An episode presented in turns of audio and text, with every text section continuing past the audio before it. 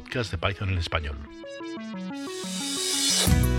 Tertulia Python en castellano. Cada martes una nueva sesión.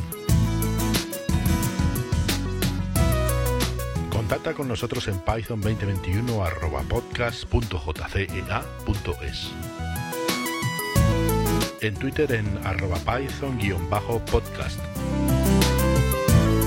Puedes encontrar las grabaciones de otras sesiones en https podcast.jcea.es barra python.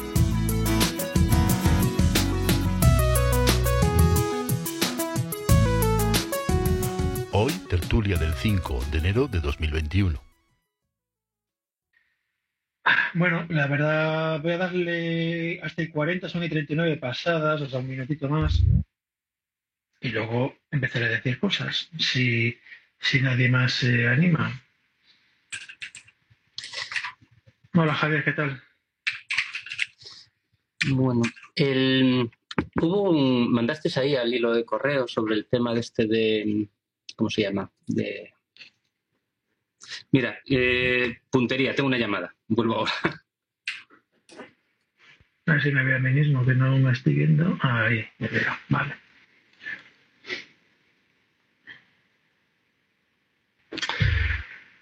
Bueno, eh, para ir abriendo boca, hoy parece un día un poco tonto, para ir abriendo boca os eh, comentaré, si no lo sabéis ya, que ha salido la, 3, eh, la 3.10 Alpha 4 hoy de Python, por si alguien quiere probar, pues tiene ahí en la alfa calentita del día. Ya ha salido NumPy también, hoy un, un NumPy nuevo. La 1.19.5. Supongo que Eduardo se referiría al mensaje que mandé este, este fin de, creo, a, a las listas de correo con lo del tema de los closures, que la lista de Madrid ha tenido algo de, de polémica. No sé si se refiere a eso o no. Y como era Eduardo y Eduardo ahora mismo no está, pues me esperaré a ver si alguien más se anima a decir algo. Eh, yo tardo 15 minutos, que justo con esta puntería me acaban de llamar del taller a buscar el coche. Así que en 15 minutos estoy de vuelta. Vale, Me uno en regrese. tenemos luego. La verdad que debería aprenderme chistes o algo así, porque en días como hoy eh, me vendrían bien. El artículo ese era bastante mejorable. Eh, sí, la verdad que yo, yo lo que me fijé fue en el tema de los closures, ¿no? Como comenté en la lista de correo. Fue con lo que me quedé. Mm, El ejemplo ese de Fibonacci eh, es una gilipollez, básicamente. Pero me ha sorprendido porque es en lo que se ha fijado la peña. O sea, en el ejemplo, no en, no en la idea abstracta de usar closures. Es que, es que el ejemplo ya es muy malo. O sea, porque la implementación eh, recursiva de, de Fibonacci es orden n cuadrado o algo así, y la otra es orden n. Entonces está comparando dos cosas que no son ni siquiera el mismo algoritmo. Sí, a ver, el, el ejemplo yo paso de él olímpicamente. Me parece, por ejemplo, me parece más interesante y se Sí, puede el- resolver de otra manera lo que comentaba, por ejemplo, de la función comparación, ¿no? Crear, crear una función eh, que tiene un parámetro que es, yo qué sé, pues el valor de corte de la nota, valor de corte, y entonces llamar, crear un closure con esa función y un valor de corte determinado y que te dé directamente una función que tú puedas usar para comparar, para un sort o para un filter o para no sé qué. A mí eso, por me parece un uso más obvio la utilidad ¿no? de los closures que no el, sea, pero la, coña es que todo el mundo se ha quedado con el ejemplo ese, que es una mierda de ejemplo, es verdad, y estoy de acuerdo, es una mierda, ¿no? Y no, no se ha discutido, parece como que no ha sido, que nadie se ha fijado en el uso extraño de los, bueno, extraño, en el uso no obvio de los, de los closures para, para llevarte estado de un lado para otro y tal, ¿no? Pero bueno, a mí me parece interesante, simplemente. Sí, a ver, los closures son interesantes, son una herramienta más. También meterla con calzador en ese ejemplo asusta. Joder, macho. No, vale, es que estoy un Estoy poco como si el ejemplo fuera mío. Eh, No, no, es- A mí, a a, mí, a mí me llegó, a mí, te, te cuento la secuencia de eventos. A mí me llegó hace como un mes, por ahí por los feeds y tal, ¿no? Que sigo los RSS, que yo soy viejuno, me llegó el artículo este como título y no sé cómo era. Y pasa de la recursión que no mola nada. Y yo digo, bueno, pues el artículo tiene buena pinta, no sé, el título, ¿no? Y cuando entro, pues es- son los típicos artículos que para entrar, para leerlos tienes que estar registrado en la web. Entonces lo dejé por ahí en una ventana abierta, en un tab, pues para verlo cuando tuviera tiempo, eh, no sé, incluso pasar por el aro de entrar con Facebook o tal, o, o- o de vez en cuando sé que lo abren los artículos, pues esperar a que lo abriesen o tal. Bueno, cuando tuviera un rato mirarlo, ¿no? De entre mil millones de cosas más que tengo pendientes. Y entonces este fin de semana o así, curioseé ese tab y estaba abierto el artículo. Y precisamente como estaba abierto y muchas veces no lo está, copia y pega para no obligar a la gente a que, que voy, a, voy a silenciar alguien. Ya está, silenciado. Eh, hice copia y pega para no obligar a que nadie tuviera que entrar en el, en el artículo de forma chunga, básicamente. Entonces, un copia y pega, piratón y ya está. Y, y el artículo, evidentemente, a mí no me sirve, o sea, el título es una mierda porque no, no, a, a mí no me interesa la parte de eliminar, de eliminar la, la, la recursividad, ¿no? Yo me quedé, me pareció muy interesante y por eso lo mandé, la parte de cómo crear una función con su closure y, y ese closure sirve para hacer cosas, lo que se te ocurra, básicamente. Para mí eso fue lo interesante. Pero es verdad, todo Dios se ha quedado con la idea de, de Fibonacci. Joder, es verdad, el ejemplo es una mierda, tío, pero A ver, generaliza un poco, generaliza un poco. que son, son cojonudas, es una herramienta más, es como las metaclases. Es otra herramienta de Python que es cojonuda. Si te pones a hacer metaclases en todo, lo que haces es un código que no se entiende. Hmm. Y lo mismo pasa con los mixins. Un mixin puede ser la herramienta en su momento, pero si alguien te hace 14 mixin en una clase, es como, oh, mira qué clase más simple. Cada mixin hace una cosa, pero es como, Dios, yo no puedo seguir esto. Bueno, pero tú ya has visto, yo en la lista de correos ya lo he comentado, ya he dicho que Sí, sí. los ejemplos eran liosos, que, que era innecesario complicarse la vida y tal, pero como idea para tener en tu cajón de herramientas, como idea, en plan, bueno, algún día te puede ser útil. Vale, ahí la tienes. Sí, por ahí. Por eso es a lo que iba, que lo de las clausures están guays, pero que molaría un ejemplo mejor donde estuviese bien aplicado. Y solo bien aplicado.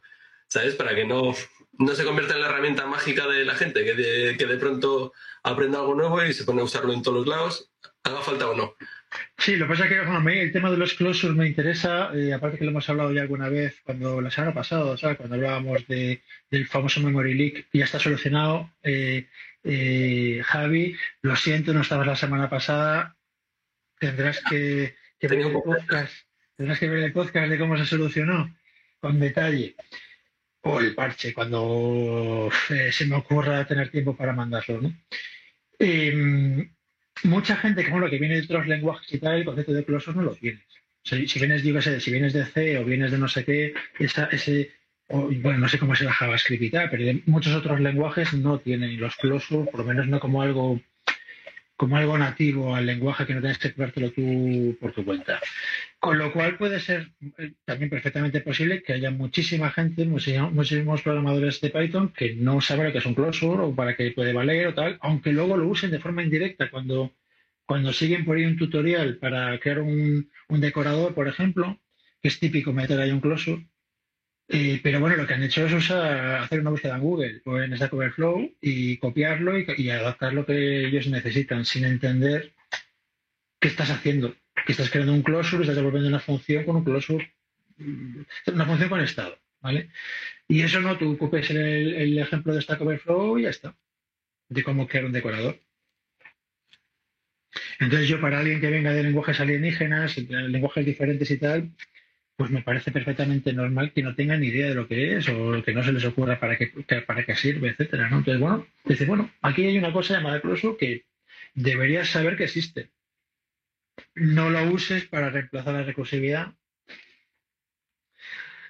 Pero ahora entiendes cómo coño funciona el decorador, que siempre estás, siempre estás haciendo copia y pega del código y no entiendes cómo va. Pues ahora ya entiendes cómo va. Lee entre líneas el artículo este, ¿no? Bueno, no sé. A mí me parece interesante y la verdad que las listas de correos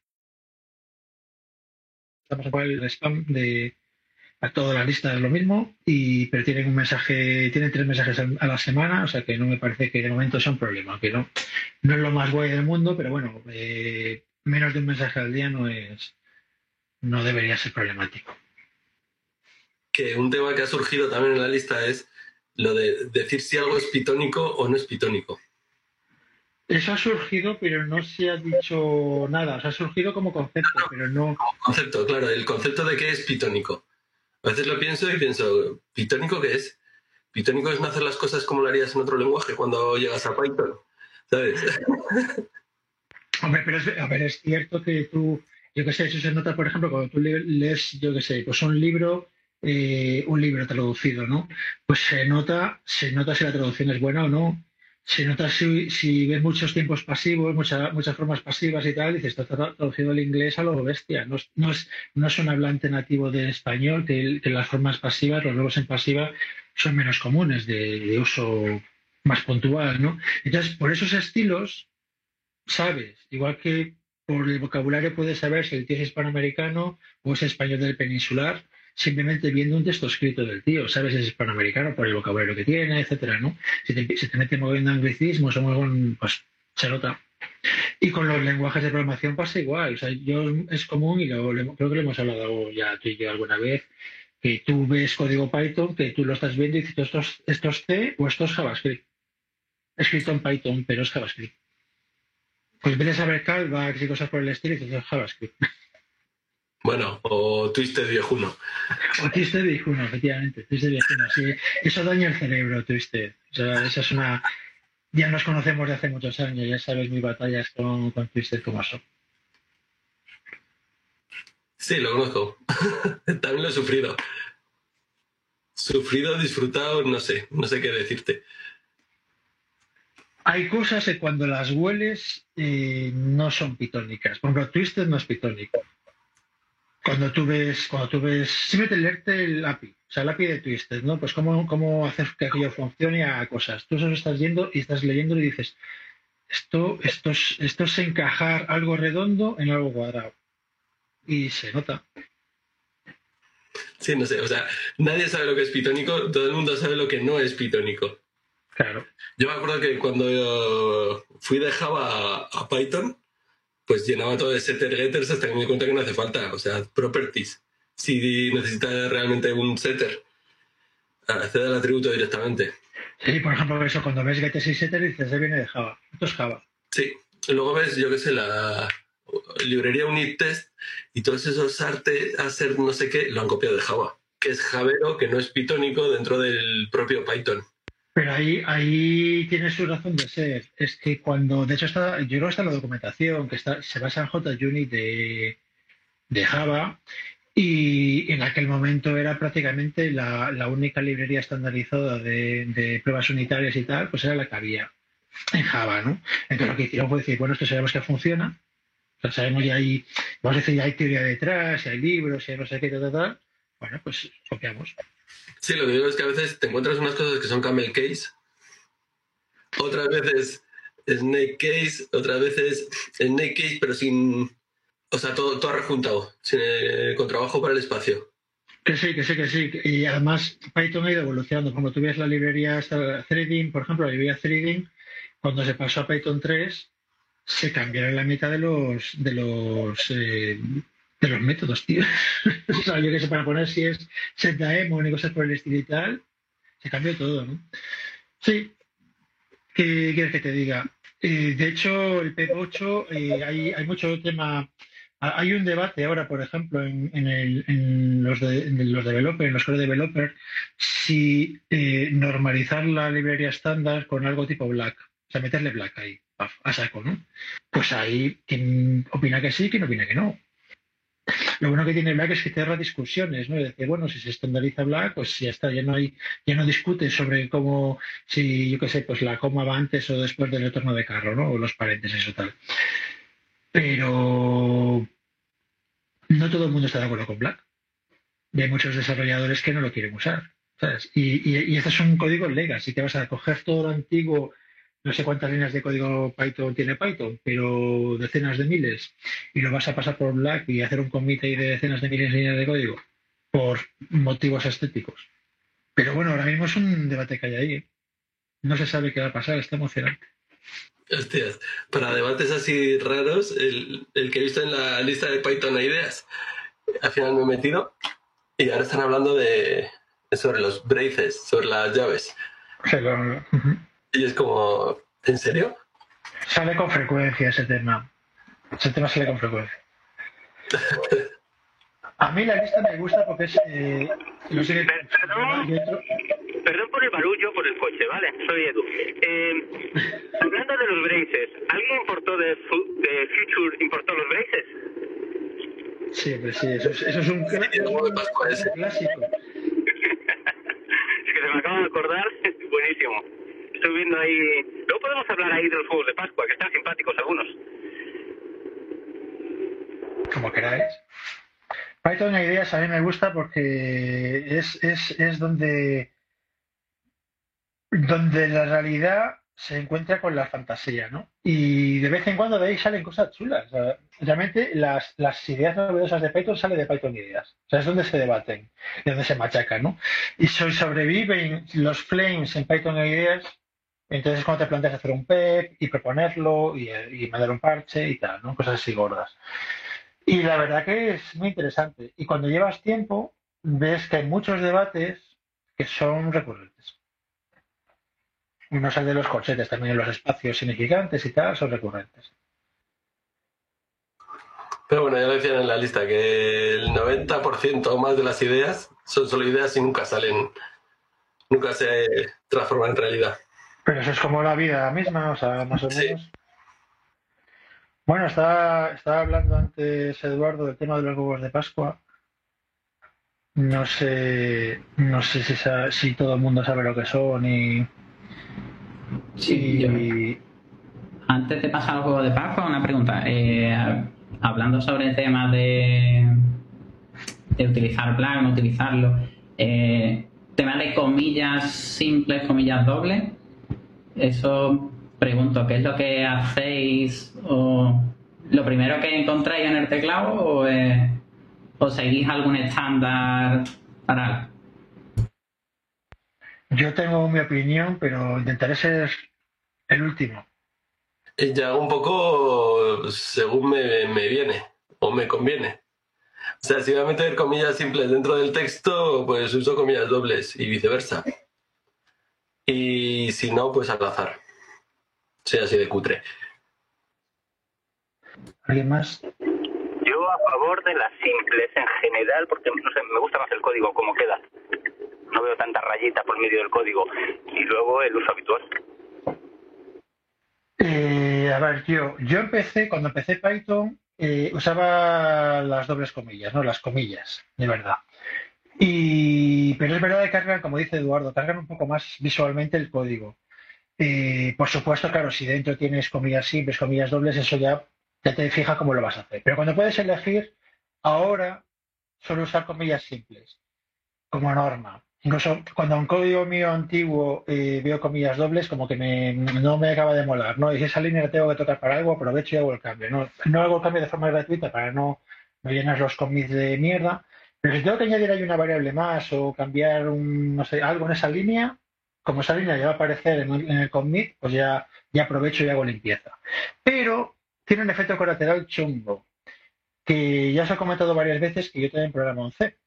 Y en C, la comilla simple y la doble comilla no tiene nada que ver, hace cosas distintas. Entonces, tengo que recordar constantemente para no cagarla, y de vez en cuando la cago, que C no da igual y no es lo mismo poner comillas simples que doble comillas. La, la, la comilla simple es un byte es un carácter y la doble comilla, o las comillas normales, es una cadena.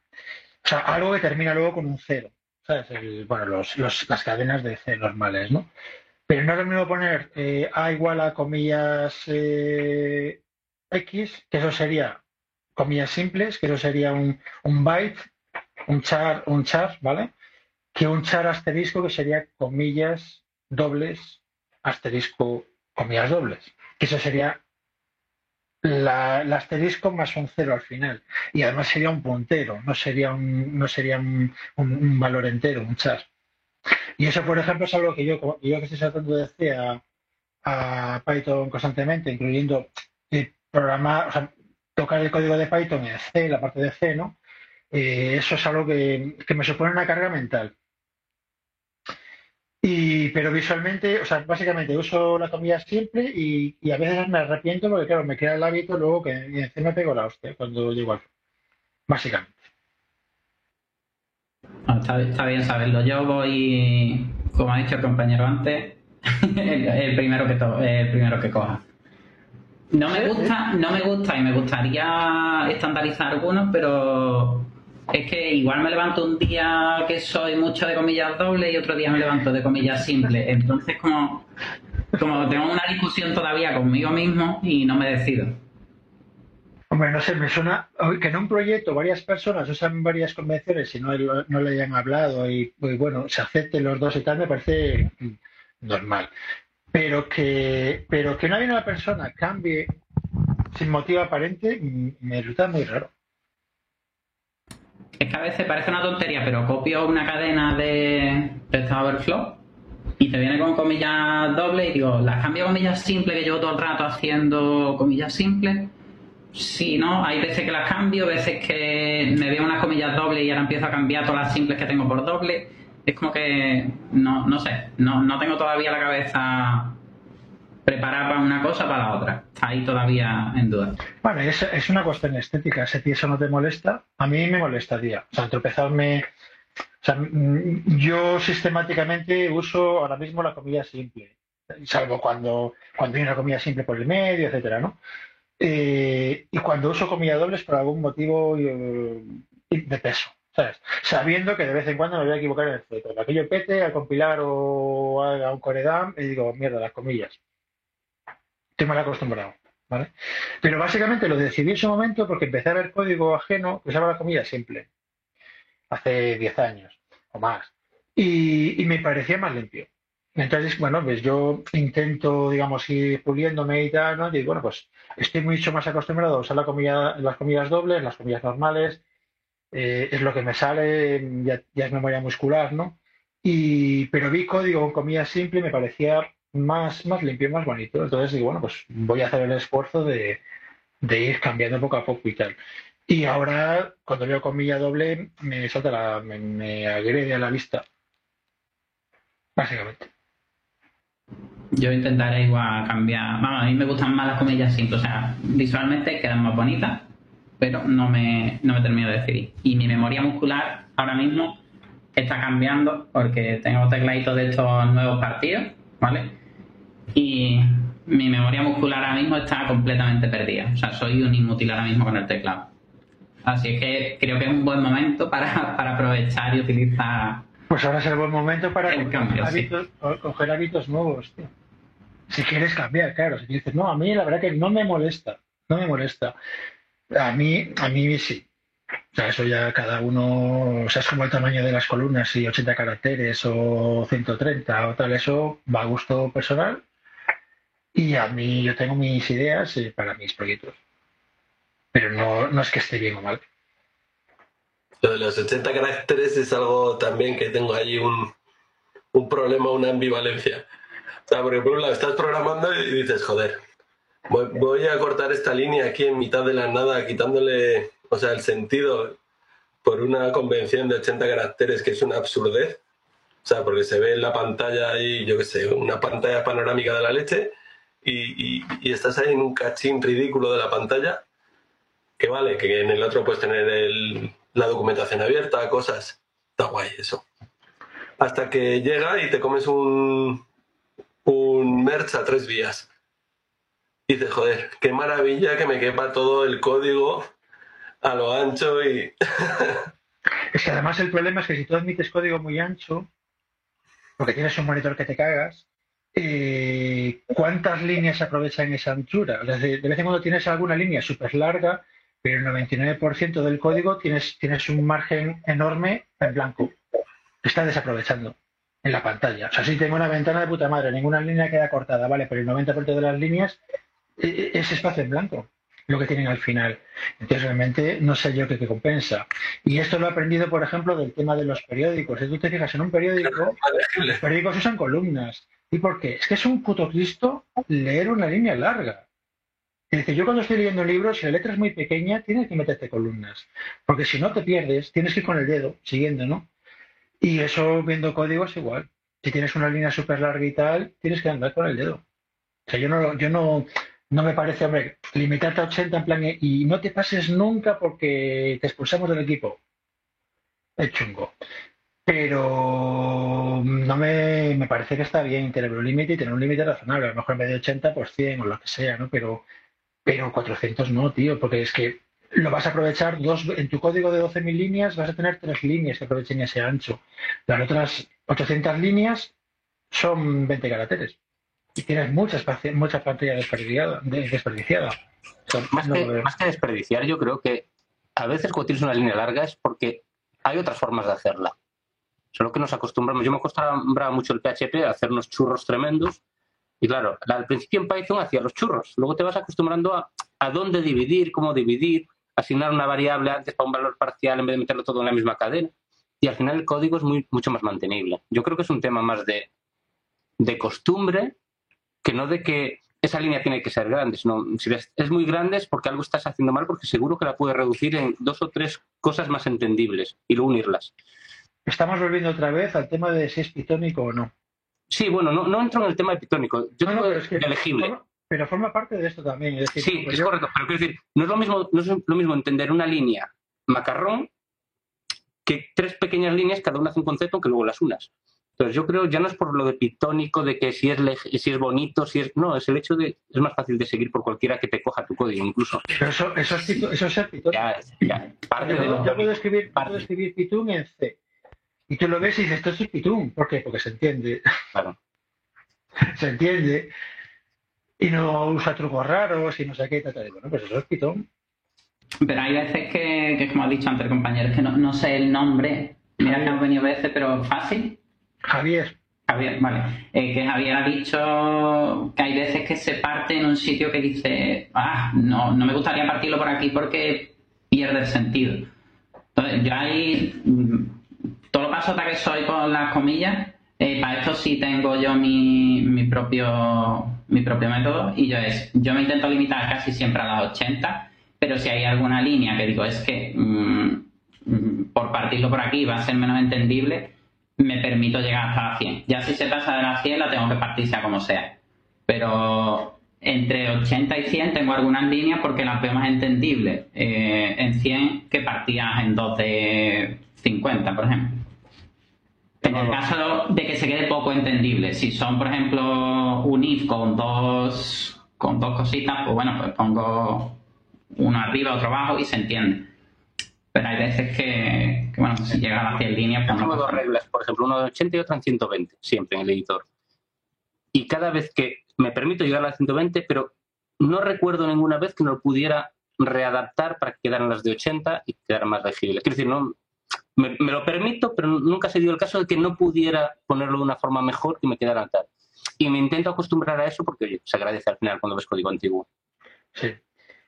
Y, luego además tienes el problema de que luego a lo mejor ese código lo quieres, lo quieres meter, no sé, pues eh, lo quieres meter dentro de un if, pongamos por caso, ¿no? El código que tienes, entonces te hace falta cuatro espacios más, ¿no?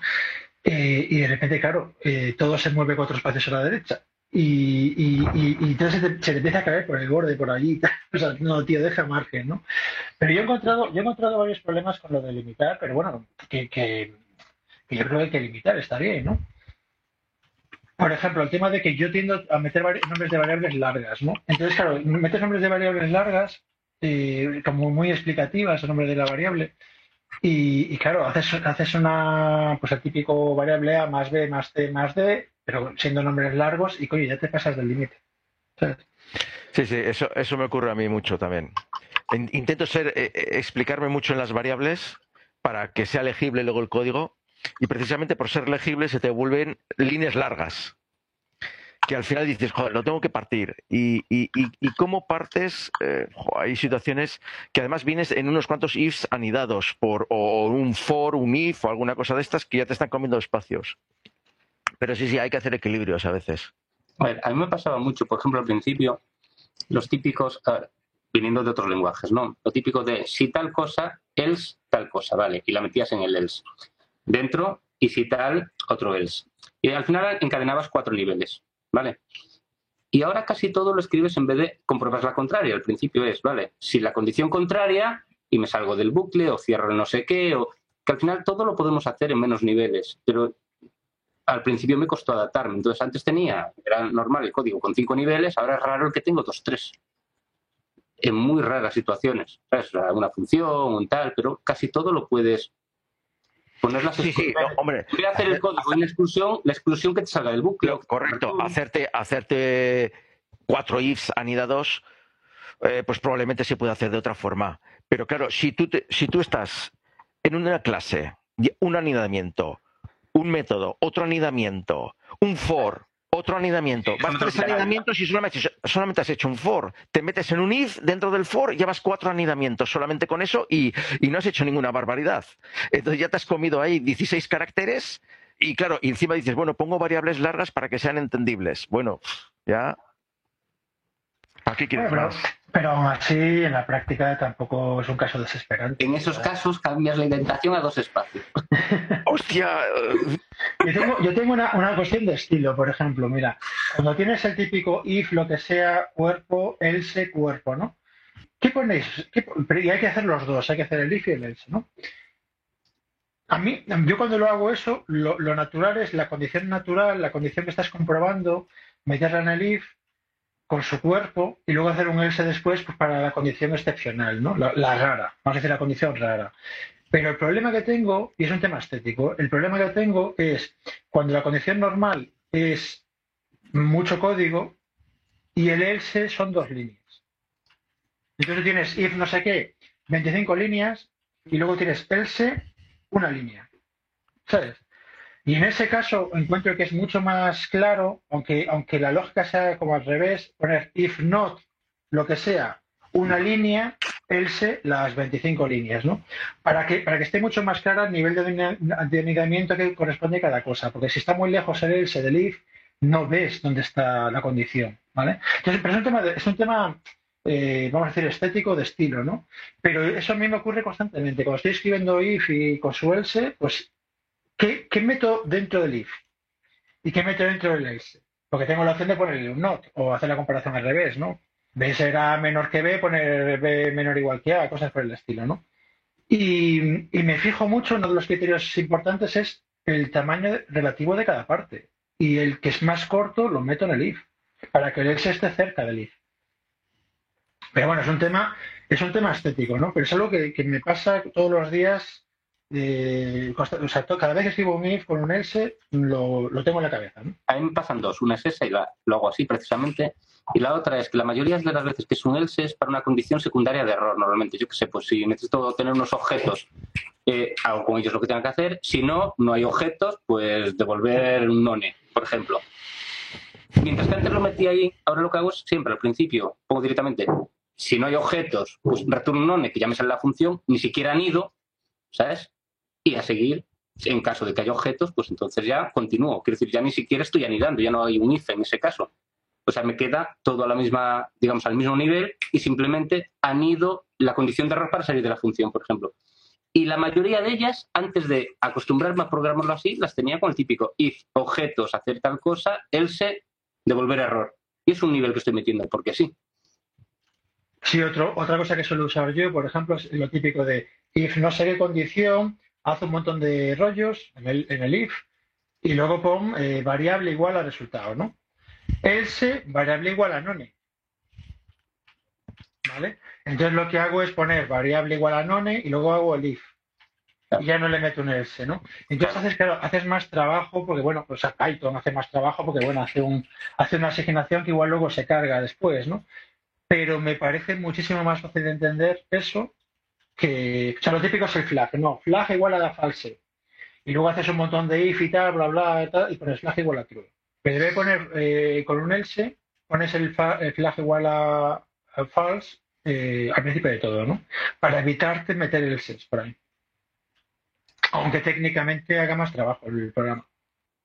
Sí, ahí, al, decir que haga más trabajo también, no sé, cuando tienes, por ejemplo, tres if y dices tú, pues quiero poner este primero porque queda más entendible, pero si pongo este primero vas, va a tardar más el programa porque el que va a leer más normalmente va a ser el segundo.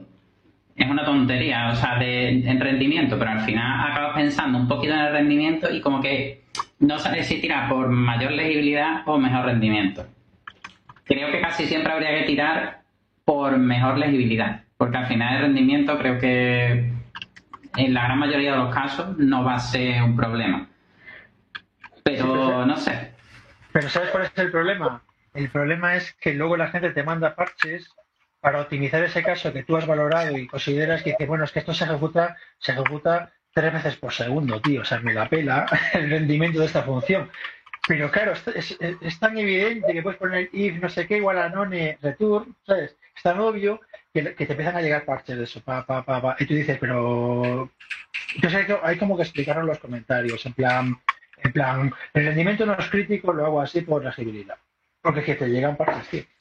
Y al final menos legible porque has tenido que añadir un comentario para decir que eso es más legible porque si no te lo van a borrar.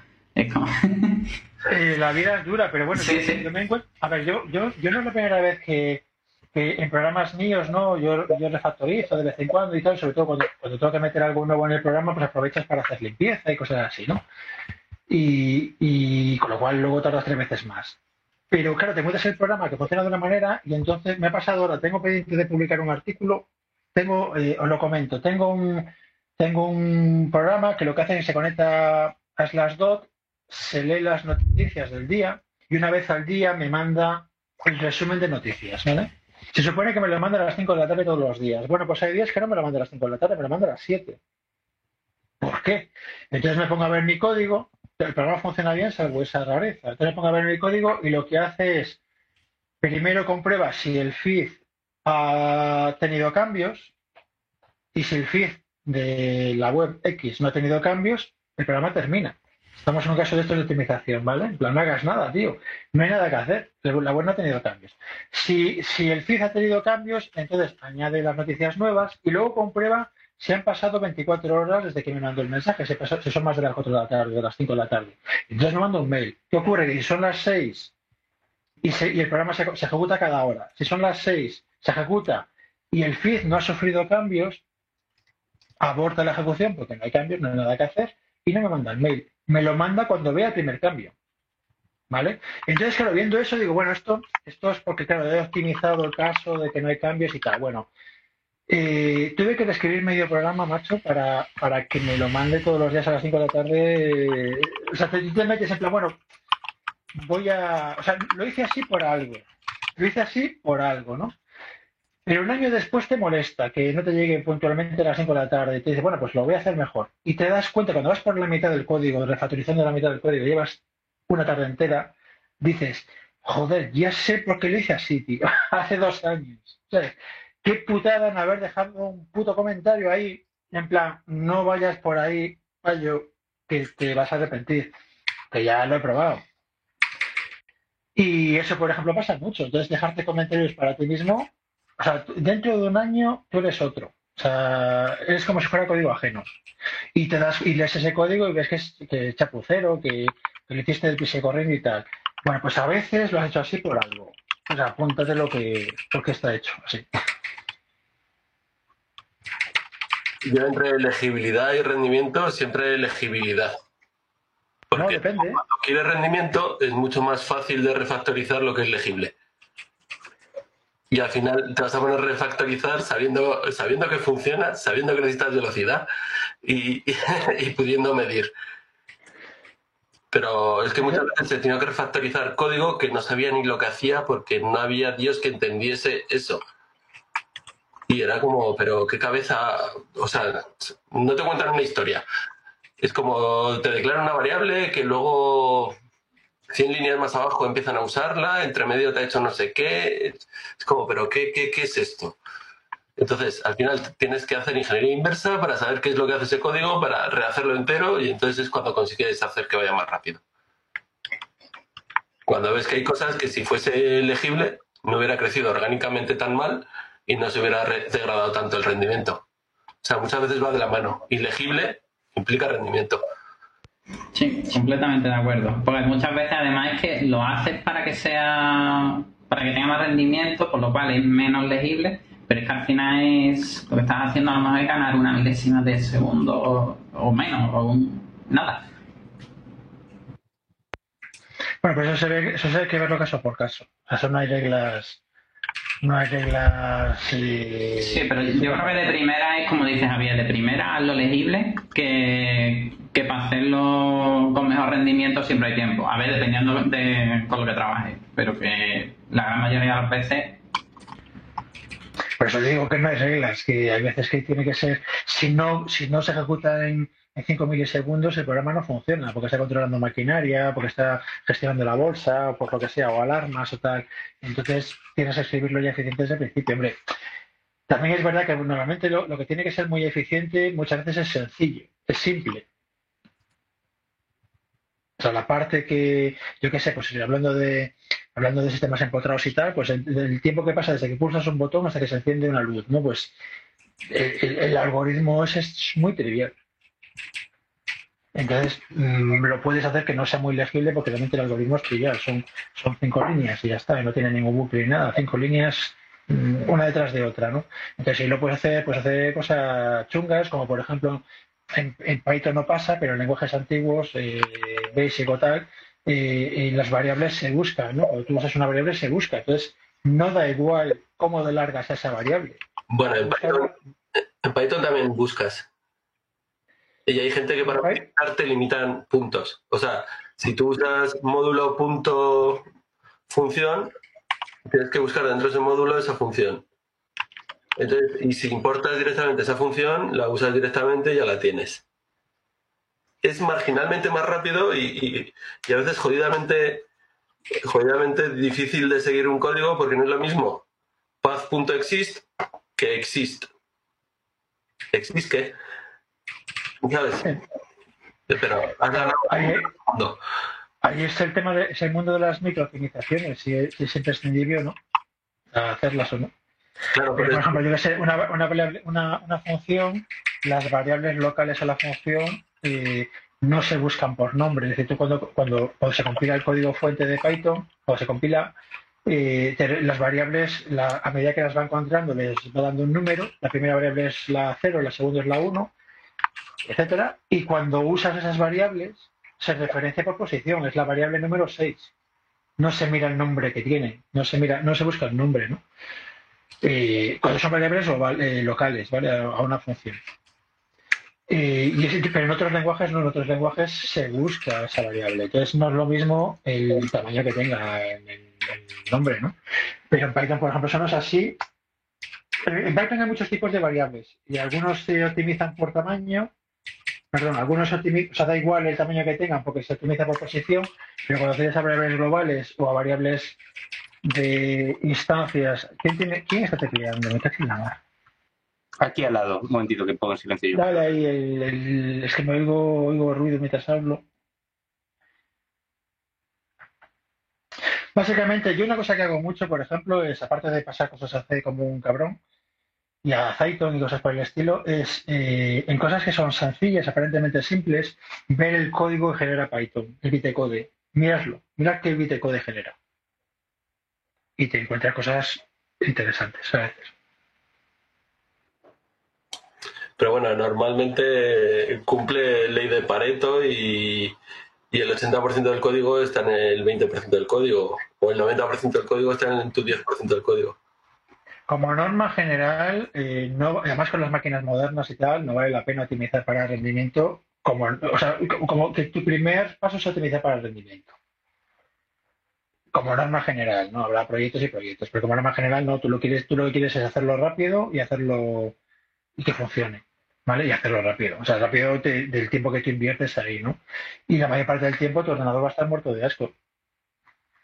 Depende de lo que vayas a hacer.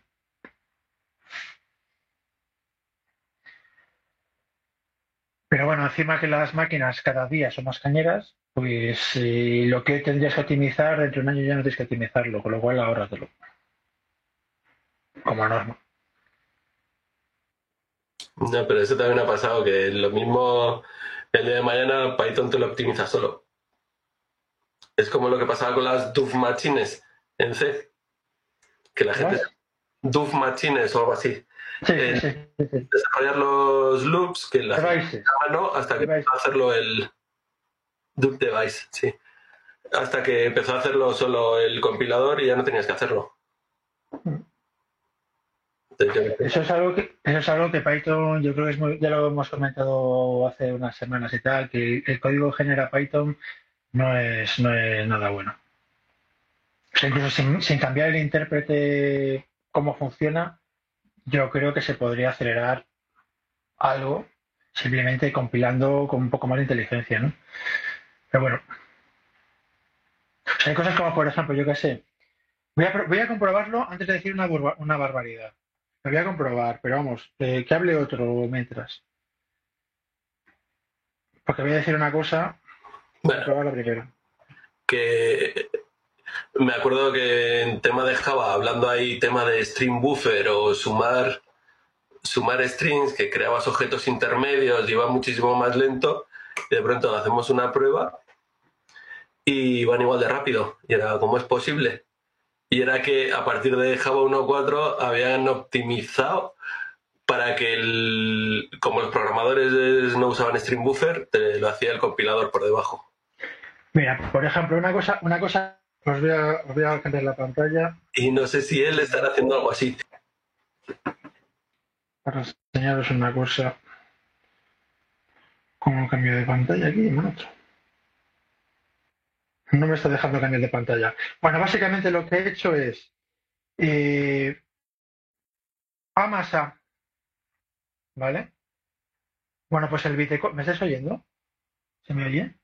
Amasa, pues el bitecode lo que hace es buscar en la variable, en, la, en el diccionario global la variable A cogerla, coger su valor, buscar en el diccionario global la variable A, coger su valor y luego sumar los dos valores, ¿no? Es decir, va, va al diccionario a buscar A dos veces. Esto no se puede optimizar en Python. Se podría optimizar, bueno, pues no lo hacen. Cosas así tan básicas como esto. Eh, os podría haber enseñado el código, pero no, sé cómo va. Bueno, da igual. Eh, entonces, la generación del bitcode de Python es bastante simple, ¿vale? Y, tiene algunas optimizaciones, ¿eh? O sea, por ejemplo, yo que sé, te, tú pones 5 más 3 y no se hace la suma. Se guarda directamente 8 en el, en el bitcode, ¿no? Porque sabe que 5 y 3 son constantes y que luego tiene la suma, la suma de dos constantes es una constante y entonces te hace la suma él. ¿Vale? Eso lo sabe pero a Masa no le consta que haya algo por ahí que cambie otro hilo, que cambie el valor de A por el medio, ¿no? Y entonces, tenga, aunque lees a masa, eh, que sea una diferente porque hay algo por ahí que se te ha colado. Dice, bueno, pero es una race condition. Tu programa puede depender de que haya algo por ahí que se te haya colado y te cambie el valor. Es, lógico que dependas de eso. Que, que des la opción de que eso ocurra. Optimiza, macho, el hecho de que ya has leído el valor de A, no vuelvas a leerlo otra vez es una variable. No es una función ni nada. Yo me imagino que aquí van los tiros en plan tipo, bueno, y si es, y si es un, en vez de ser una variable, verdad que es un, es un, es un, ¿cómo se llama esto? Un descriptor, no, un, una property o algo así, que ejecuta código, cuando hace esa, se ejecuta código, ah, mierda, tengo que tener en cuenta eso. Y dice, bueno, joder, valídalo. O sea, lo que, lo que hablábamos, lo de, las, lo de las guardas que hablábamos hace un mes. Ese tipo de suposiciones, mételas en el, en el y haz la verificación para ver si puedes usar el caso optimizado o no lo puedes usar. Mételo. Es algo que hace el ordenador, no tienes que hacerlo tú a mano.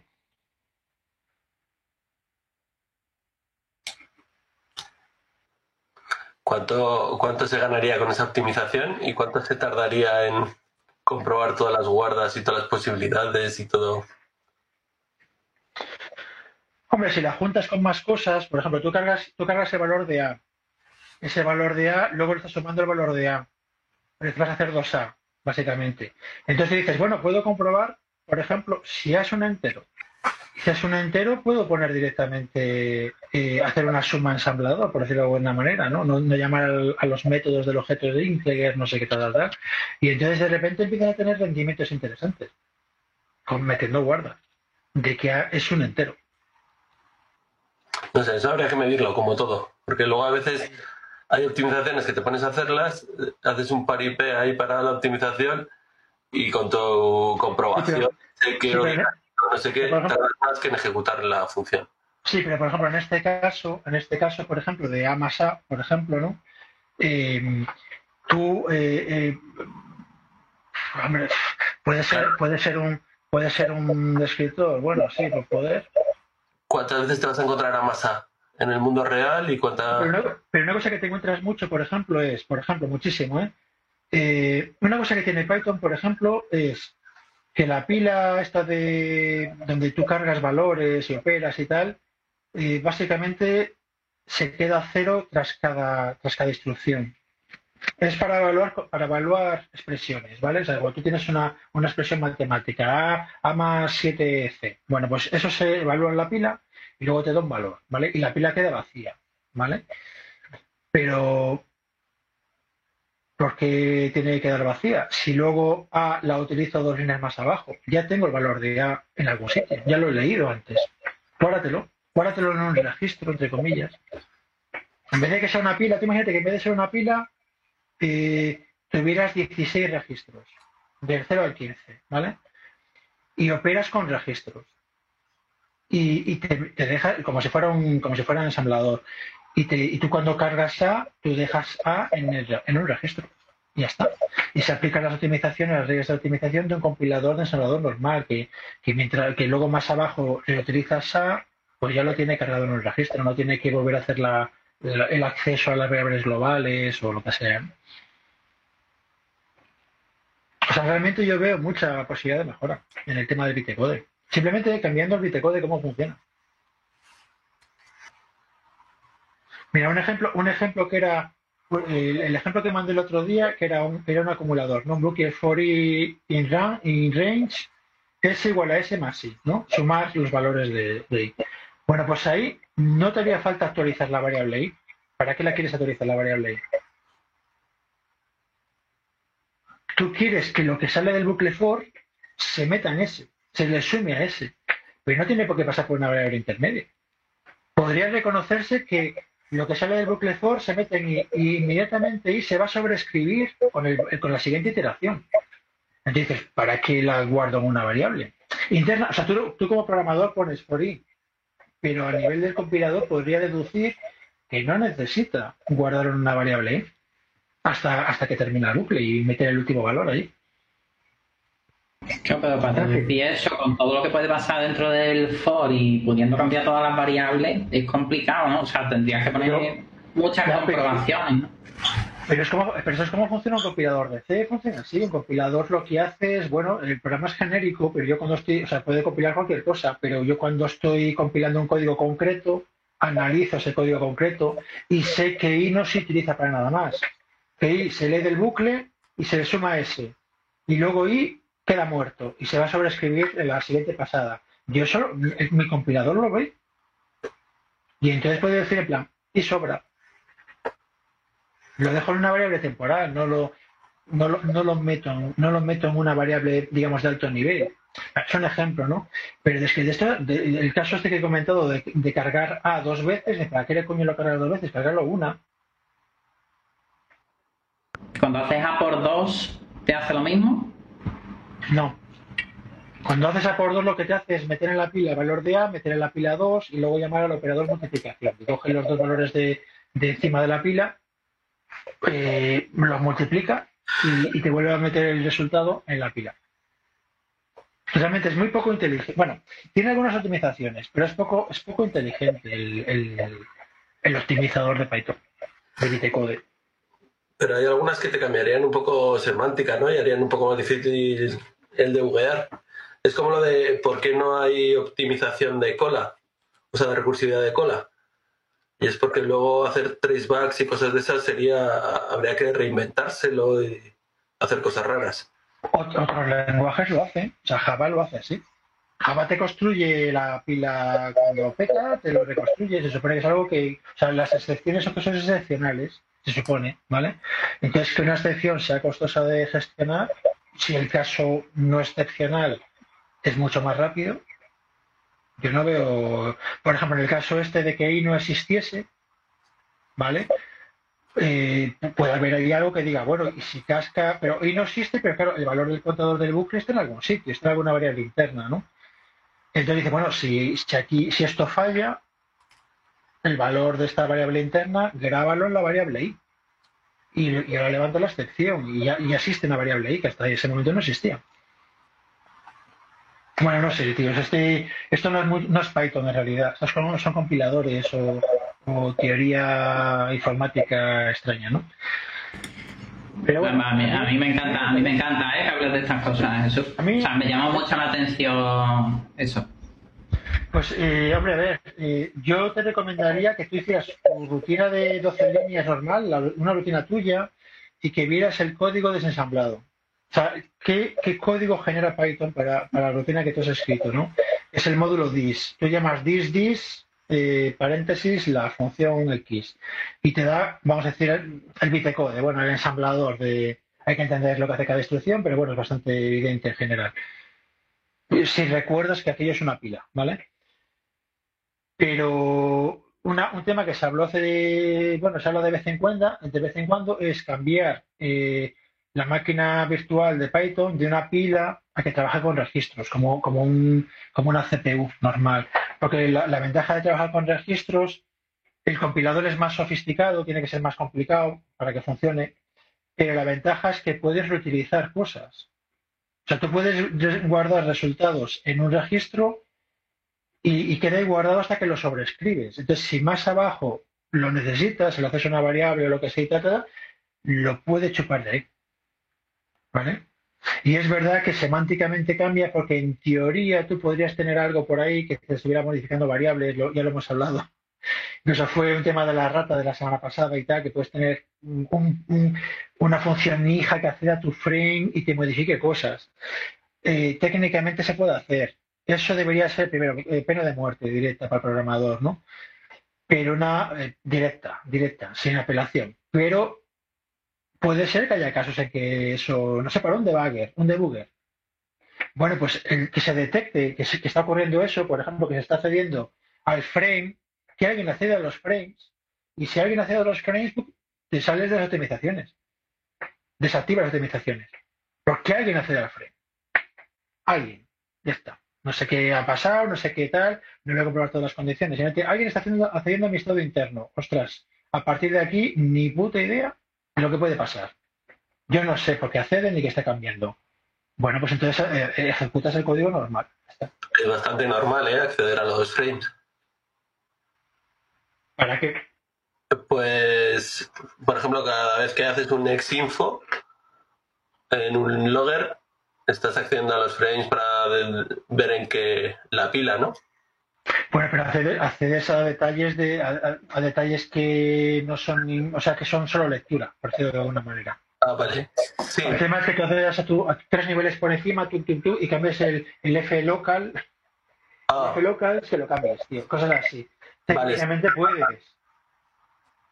Sí, eso también se hace, pero es más raro. Claro, entonces eso cuando se hace, bueno, pues que, que te, que te, bueno, que salga de la optimización, de modo optimización el nuevo culo. O que directamente, bueno, es un flag y entonces dices, bueno, pues es un flag que estos, estos componentes son inmutables o lo que sea tal. Eh, cuando hago debugging, eh, esas optimizaciones no están funcionando. Lo cual es, es, un poco chungo que, que, cuando, que cuando tienes optimizaciones activadas no puedes hacer debugging y cuando haces debugging no hay, no hay optimizaciones. Porque entonces el código en debugging funciona, y en no debugging no funciona y no puedes hacer debugging porque entonces te desactiva cosas. Pero la vida es eh, la vida está llena de, cosas eh, emocionantes y tal, si no nos aburriríamos en casa. Yo creo que Python lo más bonito que tiene es que no es emocionante. O sea, que no puedes cagarla haciendo una asignación en un if, que no puedes cagarla desbordando la memoria. O sea, yo creo que lo bonito que tiene es que es, que es simple. Bueno, ahora tienes... Aburrido, aburrido hasta te complicas con tu programa, no con el lenguaje. pues yo, creía que Python era fácil hasta que empezaba a venir a la tertulia y escuchaba a Jesús hablar de, las tripas de Python y estas cosas. Sí, o el Barros Operator, con lo cual los del ya nos han jodido, ya, ya no se sabe muy bien qué pasa con los IF. Pero no sé, a mí, a mí, aparte como core developer y tal, yo siempre estoy dando vueltas a cómo mejorarlo y esas historias, ¿no? Y, veo que el compilador es mejorable. Lo que pasa es que de por sí son lo que se llama compiladores optimizadores, que hoy en día son la norma en, en, todos los lenguajes un poco avanzados, ¿no? Avanzados por mercado, ¿no? Porque son, son populares o tal, pues como Java o C, C++, etcétera, ¿no? Eh, y Python llevamos 20 años sin meterle inteligencia al, compilador. Y es verdad que es una mierda, porque claro, hay casos corner case de estos que tienes que tenerlos en cuenta, que nunca ocurren, pero tienes que soportarlos. Y es una mierda porque claro, nunca ocurre. Tú estás pagando el coste constante de, de la flexibilidad infinita que el 99% del tiempo, 99,999% del tiempo no lo estás usando, pero estás pagando su coste. Entonces, lo suyo sería tener un mecanismo sencillo dentro, de, dentro del código de, no el código que tú picas, sino el intérprete de Python, tener mecanismos sencillos para detectar cuando condiciones que tú Em, que tú das por hechas, pues que no funcionan. Por ejemplo, un ejemplo sencillo. Yo accedo a la variable A global, ¿vale? Entonces eso se coge el valor del texto de A, se le calcula el hash y ahora se busca en el, en el diccionario de variables globales, ¿vale? Se, busca por ahí, pum, pum, pum, pum, y llego a su posición. Eh, bien, si más adelante vuelvo, vuelvo a buscar A, se vuelve a hacer la operación otra vez. Pero, ¿y si me hubiera guardado dónde coño estaba A? No tengo que ir al diccionario. Ya hice la primera búsqueda, ya, ya la encontré dónde, está A. Ya sé que es, la entrada número 132 del diccionario, en memoria, ¿vale? Pues ahora voy directamente a la posición 132. No tengo que calcularle el hash, que ya lo calculé antes, ni tengo que buscarlo en el diccionario. Y ya sé dónde coño está. Voy allí. ¿Qué, tienes que tener? Tienes que tener un mecanismo que te diga si ese diccionario se ha cambiado o no, si se ha añadido se ha borrado algo. Porque si se ha añadido o borrado algo, entonces dónde está puede ser un sitio distinto. Pero, ¿cuántas veces se modifica el diccionario global? Una vez que el programa arranca y, crea sus estructuras. Una vez que están creadas, ¿cuántas veces se los, no los valores que están en el diccionario global, sino la composición del diccionario global. No se modifica nunca. ¿Por qué estás buscando cada vez la variable A en el diccionario global? ¿Dónde coño está? Si ya sabes dónde está, tío. Lo que hace falta es un mecanismo que vaya a tiro fijo a la posición X y si detecta que el diccionario se ha modificado, entonces haga la búsqueda normal y se vuelve a guardar dónde está ahora. Pero la siguiente pasada del bucle, primero dice, ¿el diccionario cambió? No. Pues ya sé dónde está la posición 132. Ya lo sé. Y me acabo de dar un lookup a un diccionario. ¿Qué ocurre? Que esto se jode cuando ese diccionario no es un diccionario. Cuando ese diccionario es un objeto que se comporta como un diccionario, pero tú devuelves cosas, pero mm, en principio ejecutas código en el, lookup. Por ejemplo, yo qué sé, pues metes cachés o, haces una llamada de procedimiento remoto o lees de una base de datos, lo que sea, ¿no? Pero dice, bueno, pues vale, pero en mi programa usa diccionarios puros, que son diccionarios, es tipo diccionario, no es un hijo de diccionario, una subclase de diccionario especializado y tal, no, son diccionarios. Voy a optimizar ese caso, el caso de los diccionarios. De un diccionario, si no se modifica, Mm, solo tengo que buscar las cosas ahí una vez. Ya está. Y eso dentro de la rutina, ahora mismo, ahora mismo, ahora mismo tú cuando buscas, no sé si estoy contando un rollo de la leche, ¿eh? no lo sé. Estoy hablando yo solo. ¿Sigo o cambiamos de tema? Por, mí sigue. No sé, veo, veo caras eh, que no sé qué significan, por eso por eso lo de poner el vídeo siempre. O sea, tú imagínate lo, que hace, lo que hace el bitcode de Python ahora es, si yo quiero buscar la variable A en, las variables globales, lo que hace es eh, coger, el, coger la cadena A, el nombre, ¿vale?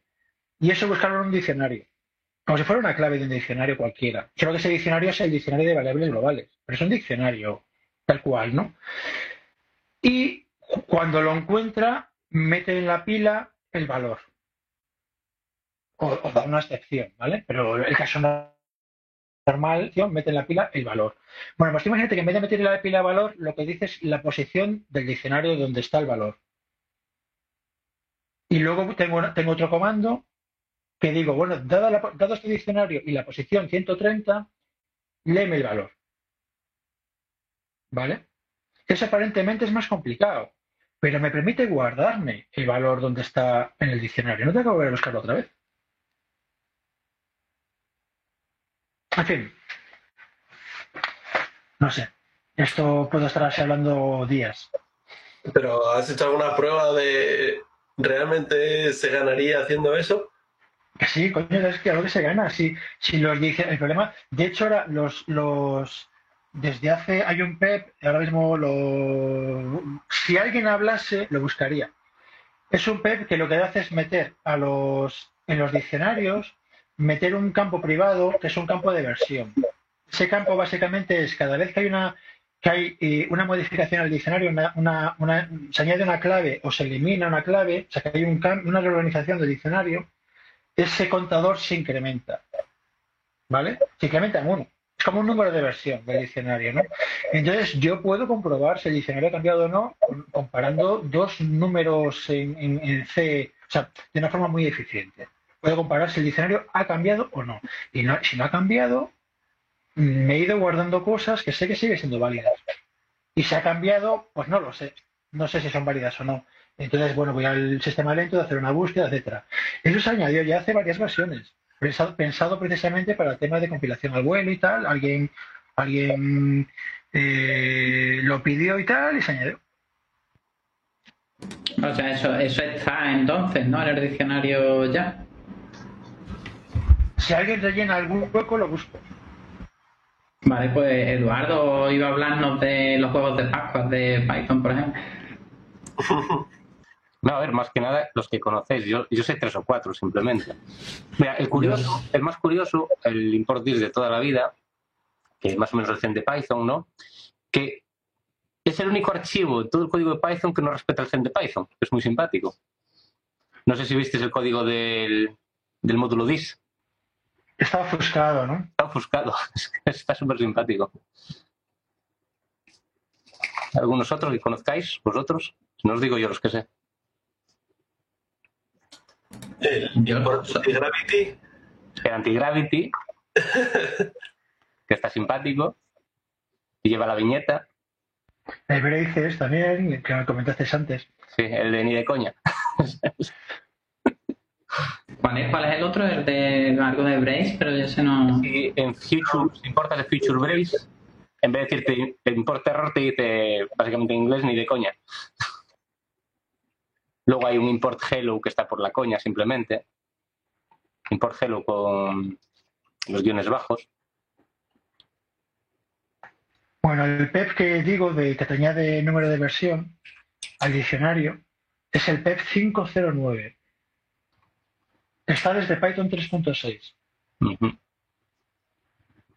No lo mires ahora con calma y tal, pero vamos, es algo que, se está, que se han metido cositas a petición de, de gente.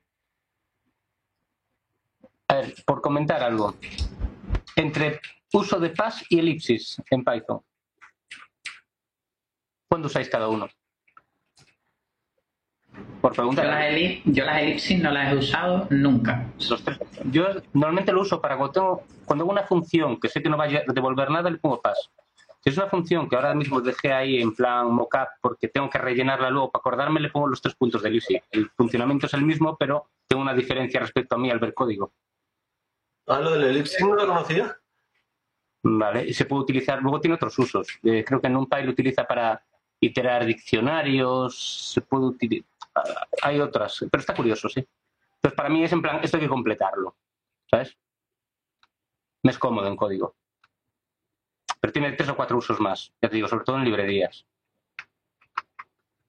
Vale, una pregunta, eso, hablando sobre el P509, lo de añadir el versión, eh, si hay, por ejemplo, ya fuerza que no pueda cambiarle el versión, ya directamente tiene un diccionario inmutable, ¿no? Eso no se contempla, o sea, eso en el código no está. En el código no está. Eh, para crear un diccionario inmutable lo que haces es eh, heredar de diccionario y el método de asignación o tal te lo, te lo liquidas, te lo le das un que levante una excepción o lo que sea, ¿no? Pero no, esto no está pensado para conseguir eh, esto, es para detectar cuando se ha modificado, no para evitar que se modifique, sino para detectar que se modifique, para detectar si se ha modificado, no para evitar que se modifique. ¿no? Pero el contador es de 64 bits en plataformas modernas, vamos, 64 bits, o sea, son, no sé, 6 trillones de, modificaciones, ¿no? entonces, hasta que se repitan los códigos, ¿no? Entonces, eh, tú cuando haces la petición, tú miras eh, dónde está en el diccionario, te guardas la posición y te guardas la versión. Y la próxima vez que pases por allí, primero miras si la versión coincide. Si la versión coincide, ya sabes dónde está el valor. No tienes que buscarlo en el diccionario tienes ya el puntero al objeto allí. No sé si me explico, ¿vale? Sí, sí, sí, sí. lo, que pasa es que le, veo, le veo utilidades, pero sin llegar a tan bajo nivel, le veo utilidades al, al tema del versión para saber en tu propio código si ha cambiado, ¿no? Por tener que hacer, por hacer ciertas operaciones o no hacerlas. Hombre, yo no sé, no estoy seguro de que sea accesible desde, desde Python el esto. Esto es para C es que, pero es que creo que creo que sí. Es que a mí me suena ver guion bajo, guion bajo versión en un diccionario.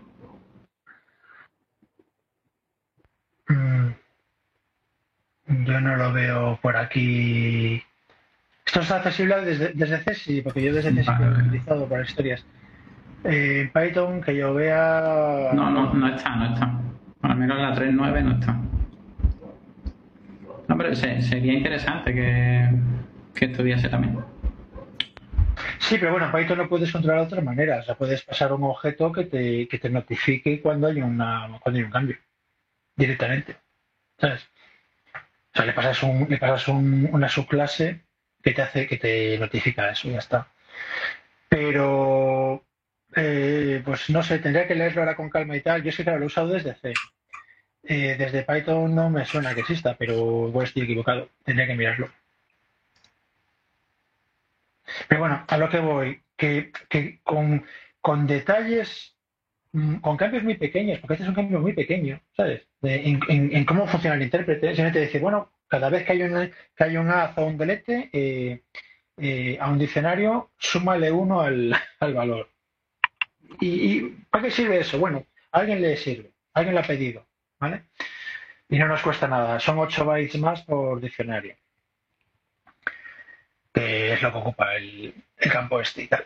Y, te abre las puertas. Es, para, hacer, para hacer guardas, clarísimamente. Para meterte una guarda, ¿eh? En fin, no sé, tío, es que de esto puedo hablar. Eh, yo también he trabajado en temas de compiladores hace muchos años y tal, o sea, puedo, puedo hablar vidas enteras sobre estas historias.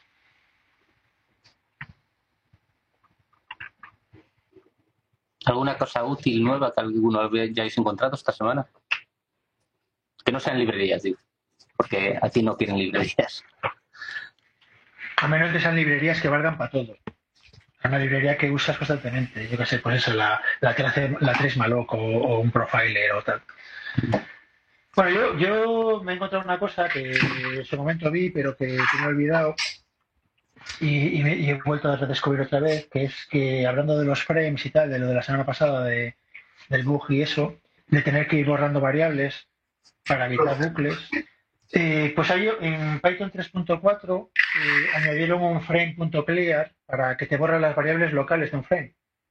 Entonces tú podrías escanear, escanear los frames que tienes por encima, ¿no? En, tu rutina, en tu función, los frames que tienes por encima y irles borrando las variables eh, locales. Pero en vez de borrarlas, digamos, tú a mano y tal, ya tienes un método llamado clear, clear sobre un frame que te elimina las variables locales de ese frame. Y no me hace falta para, arreglar el bug este puñetero y tal, pero mm, investigando opciones y tal, pues me lo voy a encontrar y vi que es algo que se metió en Python 3.4, que en su momento sabría, pero se me olvidó hace, ¿cuánto fue? Hace 5 o 6 años ya.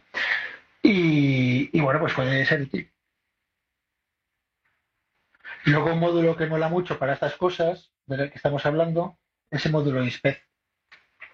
Está guay ver para ver código, para ver tipos de objetos, para ver las frames, para ver muchas cosas. Yo quería hacer una maldad que no ha funcionado, que era eh, cuando tienes un frame, ese frame tiene un, campo que se llama fback que te apunta al frame padre, ¿vale?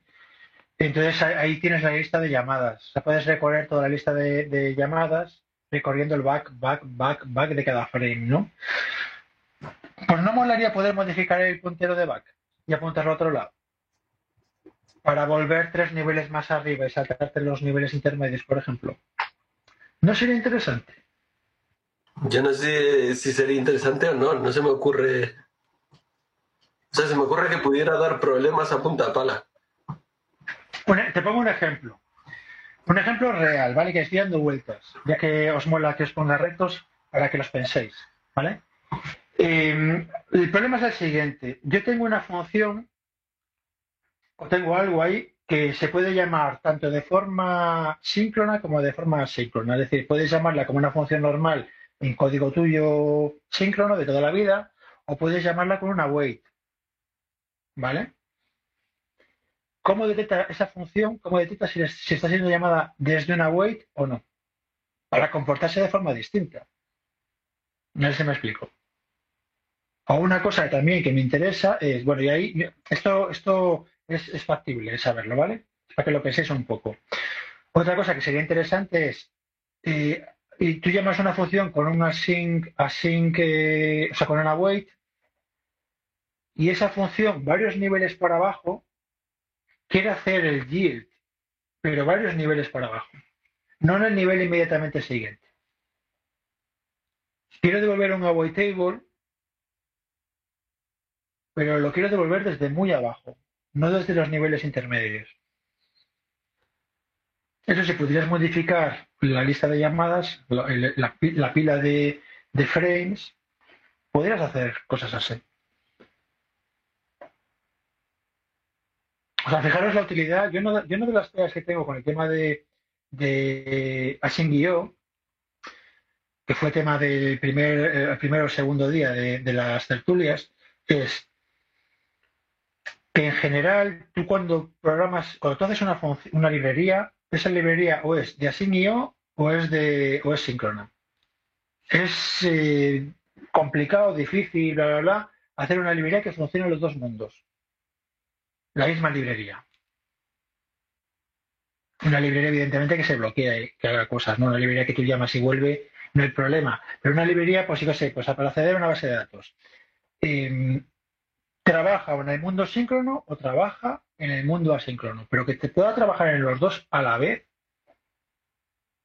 incluso dentro del mismo programa, según desde donde le llamen, que se comporte de forma distinta, según le llamen desde la parte síncrona o desde la parte asíncrona, eso sin ser imposible, y hay cosas para hacerlo, eh, no es trivial y es interesante cómo un programa en Python puede saber cómo comportarse en función de cómo le llaman. Un, una, un objeto o una función. Entonces, acceder a los frames, hacer manipulaciones en los frames, no es, no es una locura. tiene utilidades. a mí me fastidia mucho no poder bloquear un, hilo, o sea, no poder hacer un yield mm, si, por, si, todo, si toda la cadena de llamadas no ha ido haciendo yields, si no ha ido haciendo awaits. ¿Vale? Yo quisiera en mi parte síncrona poder hacer un, yield. Y eso que sea una corrutina que se encapsula ahí, una corrutina, con toda su pila de llamadas, y te devuelve, y te devuelve un objeto table que cuando se levanta, cuando se activa, vuelves desde ahí abajo. Pero, pero has, has, cedido el control al módulo principal. O sea, hacer corrutinas de verdad. No la mm, cosa, el engendro raro que tenemos en Python. Que depende del yield from. Es un engendro de cojones. No lo estoy siendo demasiado abstracto. Yo me he perdido un poco, la verdad. A ver, te pongo un ejemplo, un ejemplo real. Yo tengo, yo tengo el sistema de persistencia, ¿vale? El sistema de persistencia yo, tradicionalmente podía hacer A igual a, pongamos que la raíz de los objetos persistentes se llama root, que es la raíz, ¿vale? Y root es un diccionario, es, una, es un, bueno, llámalo un diccionario persistente. Entonces yo si quiero acceder al, al, al valor eh, XJW de root, pues pongo root, corchete, comillas, XJW. Porque se comporta como un diccionario. Solo que si no lo tiene cargado en memoria, para el programa se va al disco y lo lee. Y cuando el programa continúa, te devuelve el valor de XJW. Hasta aquí me explico. ¿Qué ocurre? Que eso sí lo haces en, una, en, un, en, un, en el mundo async await, mientras está haciendo esa, ese acceso a disco, ese hilo se bloquea entero. Y bloqueas a todo Dios, sí. Bloquea a todo Dios porque solo tienes un hilo. No solo tienes un hilo porque puedes tener, puedes tener eh, combinado con, con Async Await también, ¿vale? Pero no nos metamos por ahí. Yo lo, quisiera, yo lo que quisiera saber es que cuando yo tengo, cuando tú accedes a root, a XJW en root, y, si lo tiene en caché te lo devuelve, ya está, lo tiene en caché te lo da instantáneamente. Pero si va a tener que parar el programa, detectar que lo han llamado desde una wait y comportarse, por ejemplo, en vez de eh, ahí devolver un await table y lanzar un hilo o meter en una cola el fetch de ese objeto. Y cuando el fetch se completa, levanta el, la white table que yo he pasado al padre y entonces sigue la ejecución. Devuelve el valor y sigue la ejecución. ¿Me, explico? Por un caso, digamos, eh, real.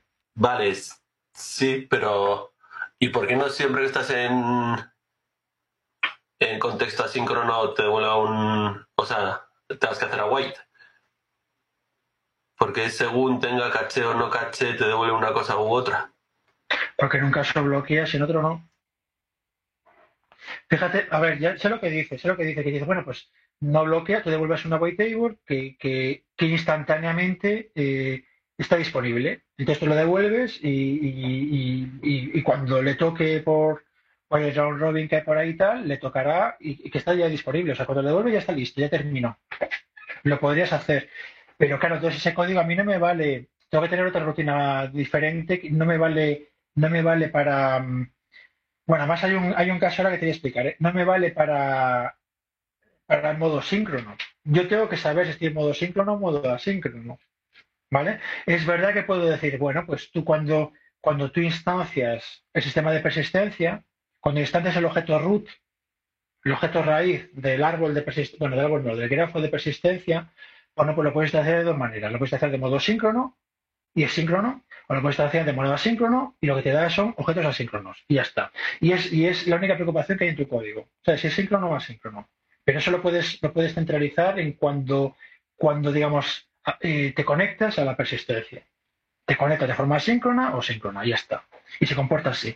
Pero fíjate lo que he dicho. Yo, eh, yo hago root, corchete, comillas, xjw. No es una llamada de una función. Si yo pongo la wait, ¿qué va a hacer? Va a devolver una table y luego en esa table va a intentar hacer una búsqueda de una clave. Es que esto es un poco esotérico, un poco mucho. Y hacerlo dentro de la sobreescritura del, del método que te busca dentro del campo del diccionario. No sé si te sigo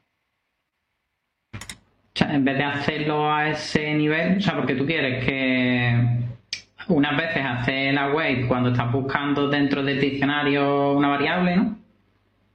Y en otro caso no. eso, es lo que has dicho, ¿no? Eh, de momento sí. Claro, entonces, en, en, vez de hacerlo, o sea, en vez de manipular ahí el await, eh, manipularlo dentro de la función, o sea, está en la función de guion bajo guion bajo para acceder a un ítem de un diccionario, ¿no? Hacer dentro de esa función el, el await dependiendo de lo que... No, no funciona, eso no, se puede hacer.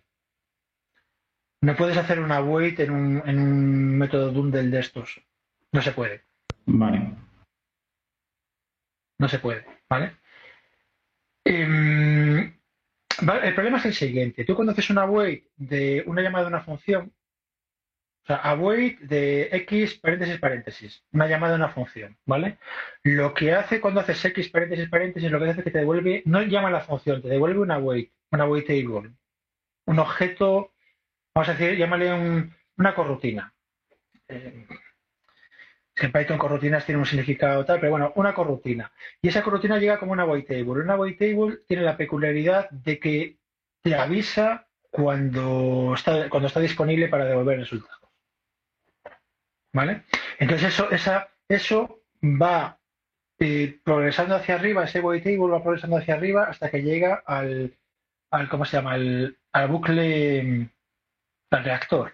Sería llámale de bucle de eventos, por decirlo de alguna manera, el bucle de eventos, ¿vale? Y entonces el bucle de eventos tiene un montón de wait tables ahí esperando y, simplemente va viendo, eh, se va enterando cuando van quedando activados, cuando, van cuando están listos para devolver un valor, ¿vale?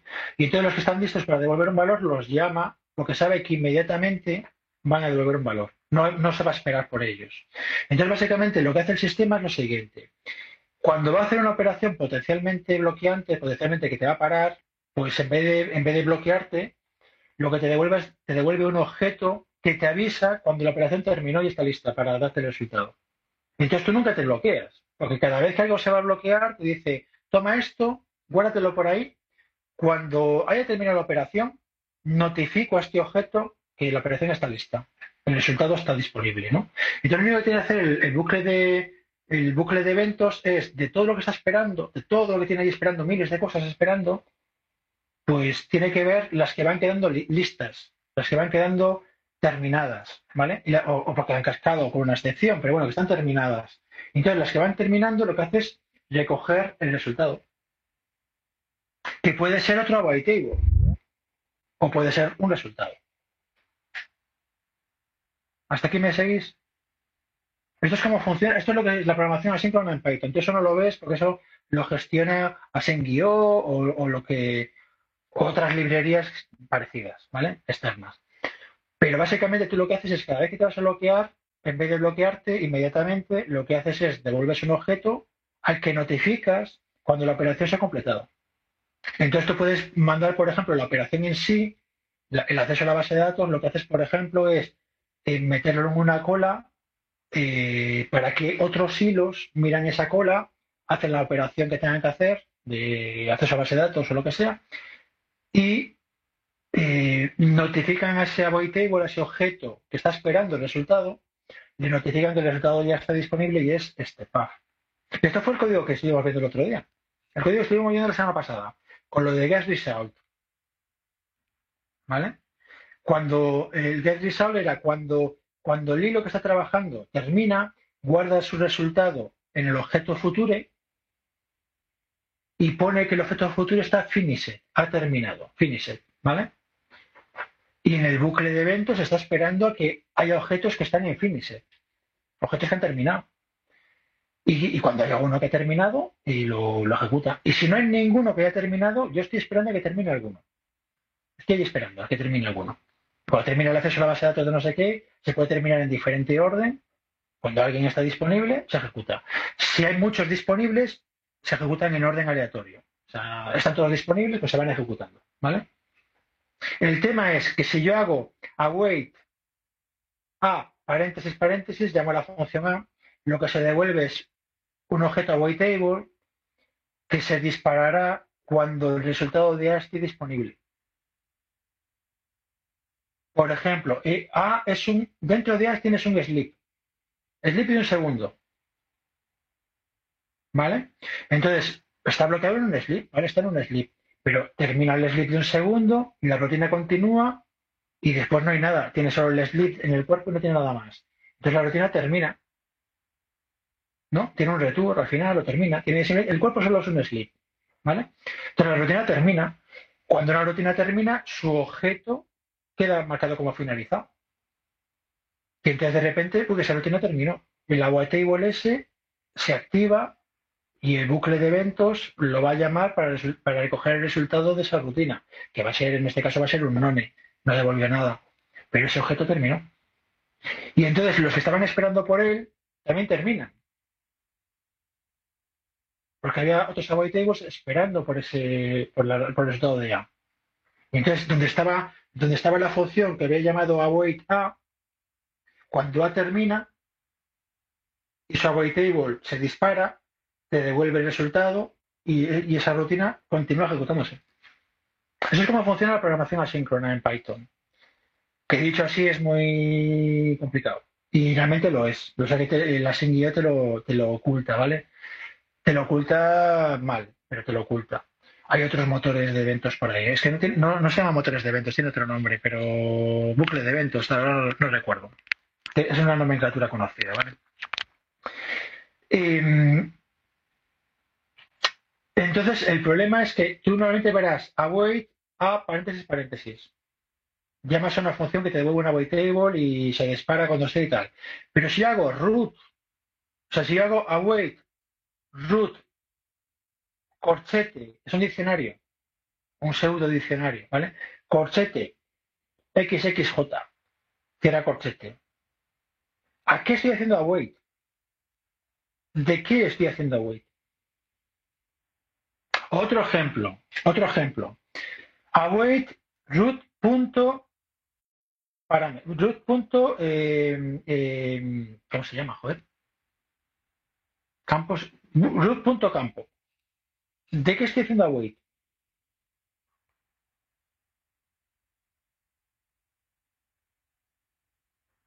¿Se puede declarar un get attrib asíncrono? No. pero puedes devolver objetos. Entonces tú puedes devolver un objeto que cumpla el API, cumpla el API a table, que tiene un API determinado.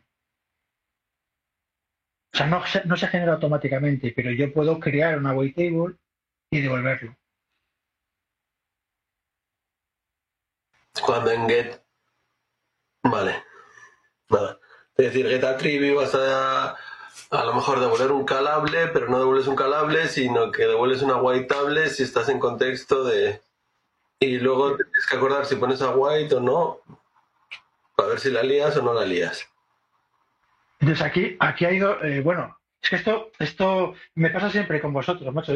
claro, trabajo en temas muy esotéricos, muy teóricos, eh, que me molan, y, pero claro, aparte de que no los preparo porque va saliendo, o sea, esto no es una charla, bueno, se supone que no, pero me estoy aburriendo de las charlas, pero se supone que no es una charla, entonces no lo tengo preparado. Con lo cual no lo explico bien, me lío, eh, me dejo cosas en el tintero y tal. Eh, pero además de todo eso, es que son cosas que yo llevo años dándole vueltas. Entonces, claro, de repente dices, joder, es que esto hay que pensarlo. Dice, coño, claro, yo también he tenido que pensarlo, pero es que llevo, llevo dándole vueltas al tema de la persistencia y tal, llevo décadas dándole vueltas. No, si te soy sincero, todo el tema este de Async, White y tal, he pasado bastante de Python. Porque es. He jodido hacerlo bien. Luego, cuando te dejas en la white o el tal, no me resultaban claros los errores. Hay que. Necesitas tener las librerías escritas dos veces. Eso es el tema que te digo. Y la síncrona. Pero es que luego aunque intentes hacer lo mismo, hay cosas que tienes que tener en cuenta. O sea, porque tú al final puedes tener, ¿cómo se llama esto? Backpropagation, de que empiezas a llamar funciones pero que no las llamas del todo, pero que se te están acumulando peticiones que te están haciendo a ti que tú todavía no has resuelto porque tu sistema va lento. Eso, pero eso es un problema, eso es un problema específicamente de Async.io. Claro. La implementación de la librería estándar. No uses Async.io. Vale, correcto. La librería Usa otras cosas. Ah, hay otras librerías. Que, a mí esto, esto conecta con lo que hemos hablado 300 veces ya de si, es conveniente que la librería estándar crezca o no. Que se metan allí cosas, ¿no? Y, yo no, yo digo que no, que cuanto menos haya una librería estándar, mejor. Porque es que cuando, un cuando, cuando una librería que mola acaba la librería estándar, aparte que vaya a morir, o sea, ya la evolución se para, porque sale una versión cada año, etcétera, ¿no?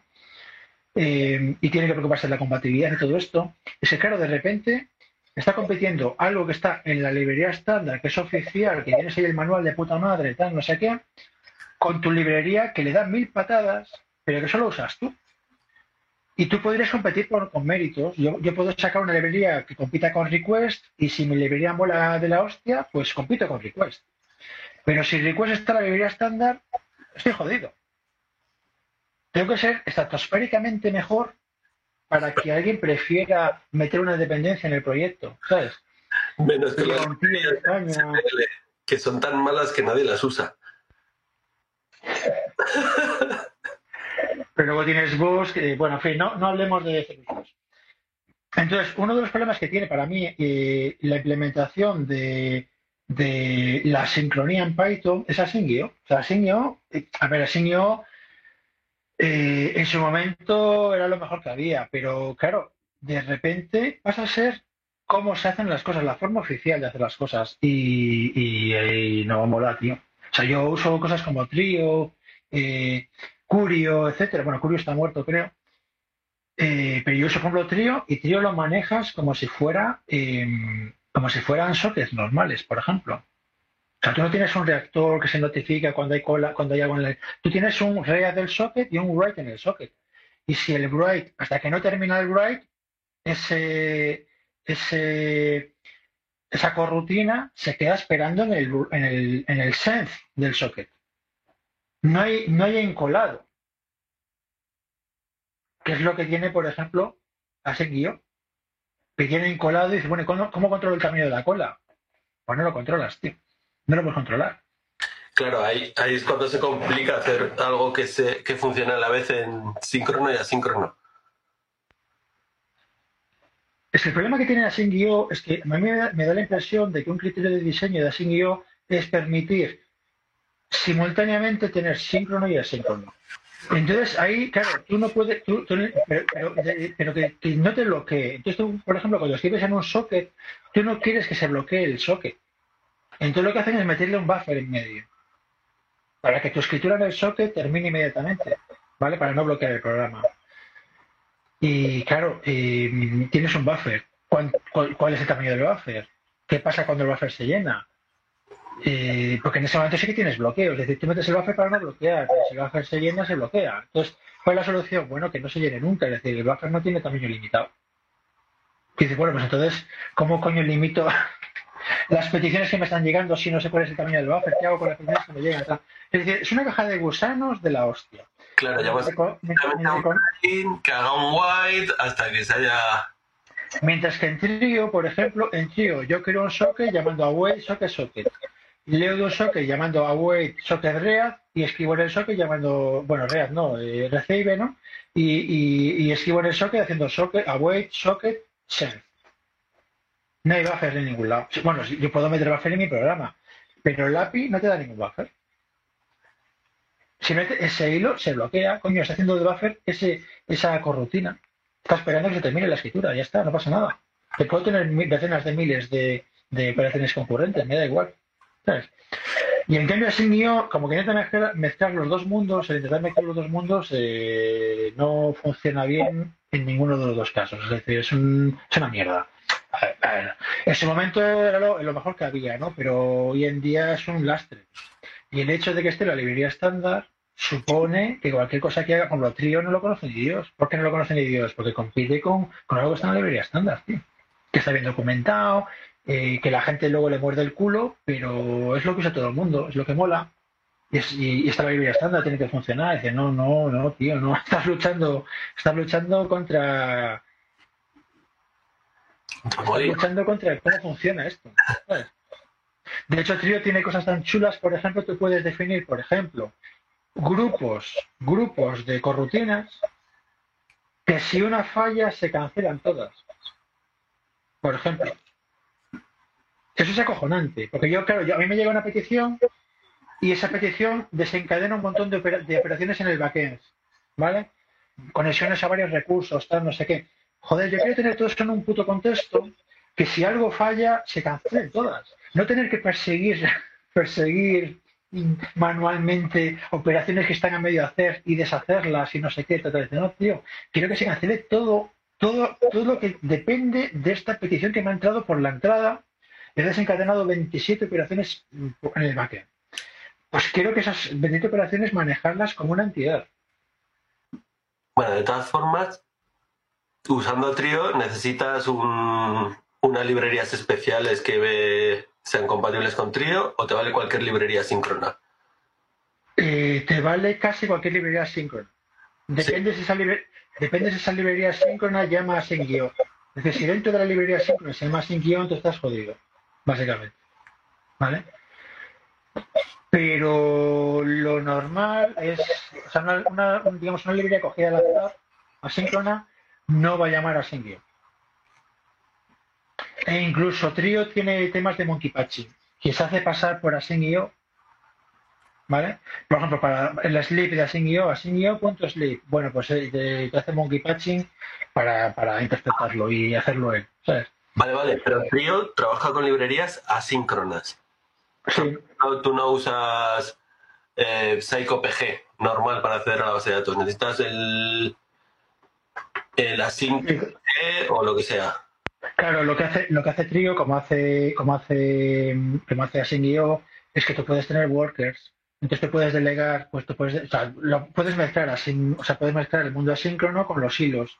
Entonces te puedes tener un, tus 20 hilos que acceden a la base de datos y en colas allí cosas, es un pool de conexiones, lo que sea y tal. Eso lo tienes que hacer, pues como siempre, lo tienes que hacer tú. Pero para muchos, pero para un programa, por ejemplo, si tú tienes una librería asíncrona, por ejemplo, eso para hacer acceder a una base de datos, normalmente esa librería lo que va a hacer es eh, pues eh, trabajar con, con awaits, ¿no? No hace llamadas directas a a. Él, devuelve una wait. Hace, hace una wait y, hace, y tiene adefs por ahí y tal. Y eso, si no llama nada, que es muy normal que no llama nada, si no llama nada de la librería de Async.io, te va a funcionar con Trio. Y Trio sobrecarga, hace monkey patching de algunas librerías comunes de Async.io, por ejemplo, yo que sé, para crear sockets. Entonces, es que para crear un socket de Async.io tienes que llamar a Async.io que te dé un socket para que señor sepa que es eso que existe y tal, y lo gestione. Bueno, pues eso, eso lo intercepta Trio y te devuelve un, algo que se parece a un socket. Pero la, idea básica de Trio es que tú coges un programa normal, existen sockets normales, y le metes a weights y, y, va a funcionar. Entonces tú tienes una lectura, le metes una weight, lo tienes una escritura, le metes una weight, tienes el cloud, le metes una weight, pero tienes un connect, le metes una weight, y hasta ya funciona. Olvídate de Async.io, te quedan por culo Async.io. A la librería Async.io. No, sí, eso ya me había olvidado. O sea, y hasta que no necesite, hasta que no necesite 10.000 peticiones concurrentes o más, me voy a olvidar del mundo asíncrono. A mí, a mí yo el mundo asíncrono lo uso mucho, pero yo lo uso, lo uso mucho con hilos, más que con asíncrono, ADF y todo esto, ¿no? Y lo uso con hilos. Eh, por ejemplo, yo acceder al disco, para yo cosas que yo hago, yo acceder al disco es lento. Entonces yo cuando abro un fichero, yo ese fichero lo meto en un worker que me abra el fichero y que cuando termine de abrir el fichero me devuelva el descriptor, ¿vale? Y cuando quiero leer del fichero, los mando a una cola de trabajo y, yo quiero que me devuelva ya los bytes leídos. No quiero esperar por el disco duro. El disco duro es lento, tío, con la cola que yo estoy haciendo, ¿sabes? Entonces digo, bueno, pues te, te, te, meten colo ahí peticiones al disco duro y tal y sigo haciendo otras cosas. Entonces yo sí que lo uso bastante, aparte de, aparte de para, de para, digamos, networking. O sea, incluso para pegarte con el disco duro que tienes que tener rendimiento. Yo, por ejemplo, tú puedes decir, bueno, es que yo, por ejemplo, tengo, tengo máquinas con discos, discos RAID, etcétera, ¿no? Entonces tú puedes, en un disco duro normal, tú tienes una operación concurrente. Pero si tengo 16 discos, 16 discos duros en ese servidor, puedo hacer 16 operaciones a la vez. Entonces yo lo que hago es, yo lanzo, yo tengo mi pool de workers y todas las operaciones de disco las mando al pool de workers y que se peguen ahí entre ellos y tal, me dan, me la pela. A medida que se van completando operaciones, me notifica que se ha completado, me devuelve el resultado y ya está. Y ahí aprovecho el paralelismo de la máquina. Si la máquina tiene un montón de discos duros y tal, pues aprovecho. ¿Y qué utilizas ahí? ¿Threading a pelo? Sí. Yo, el threading y yo somos uno, es como el C. O sea, para mí es nativo. Sí, sí, no. Yo, lo, yo de todo esto de la concurrencia lo que he utilizado cuando lo he necesitado pocas veces es threading. Y me he pegado ahí con los semáforos, con los los logs, el, todo este tipo de cosas. Async y todo esto no lo he utilizado nunca y es ahora últimamente donde lo estoy viendo un poquito mencionar y, tengo la necesidad de, estudiármelo para, para, para, para, ver si lo puedo utilizar, pero yo, te recomendaría, yo te recomendaría que si, que si usas trading a pelo, que le eches un vistazo a los futuros. Y uses trading a través de futuros. De concurrent.futures. El, efectivamente, lo de los futures eh, se mencionó, no sé si la semana pasada o la anterior, y tal, me lo tengo apuntado porque para, para mirármelo, porque bueno, lo miré así por encima y dije, jolly, digo, esto tengo que tengo que, que empollármelo un poco más para tenerlo en cuenta posibles escenarios, ¿no? Y efectivamente, sí, sí, lo tengo apuntado. A mí los futuros, eh, para mí la utilidad fundamental es eh, cuando hay una excepción en un hilo de estos en un worker, cuando hay una excepción, que si lo gestionas tú, si, usas tu threading a mano, eh, tienes que de alguna manera mágica transportar la excepción a alguien y gestionarlo y tal, no sé qué.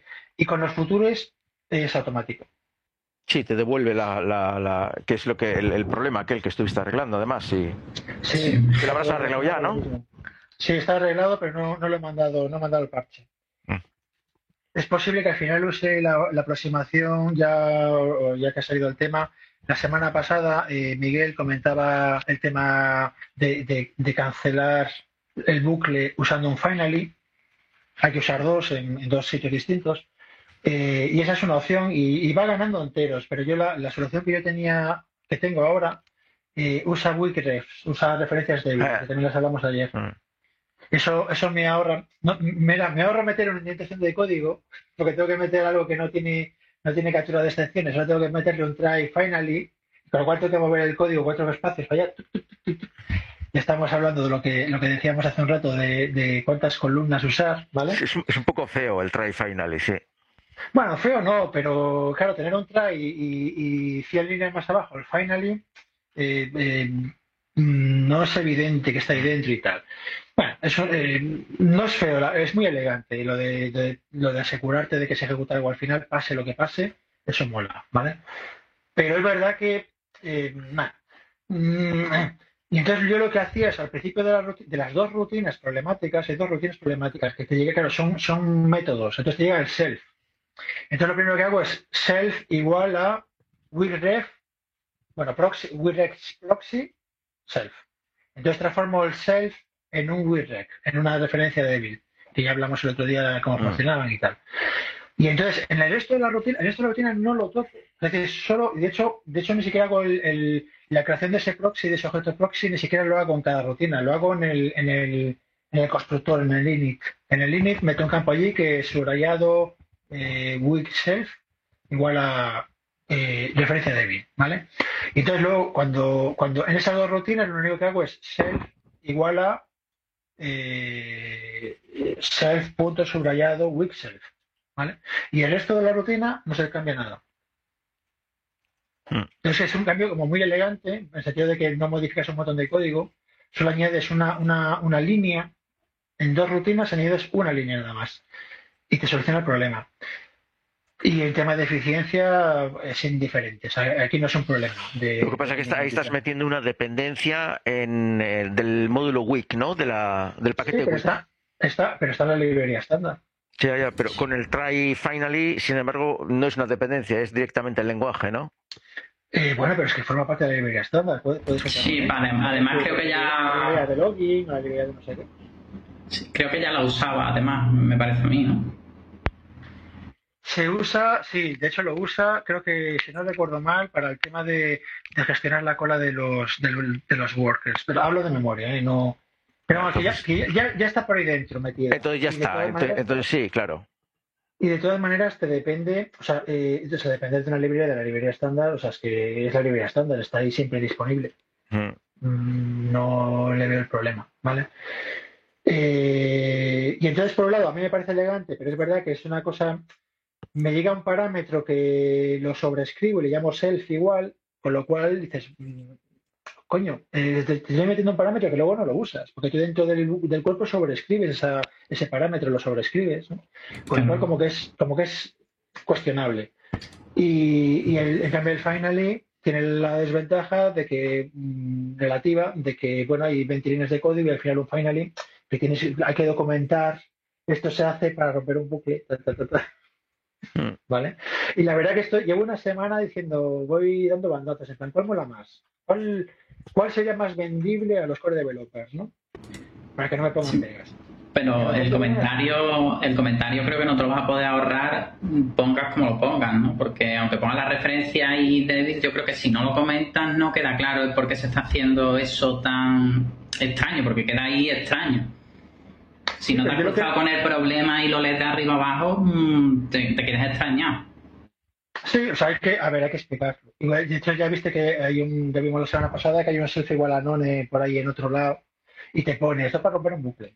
Mm. Te lo pone. Y te dice, bueno, te has roto uno, pero te has dejado otro. O sea, chaval, a medias y tal.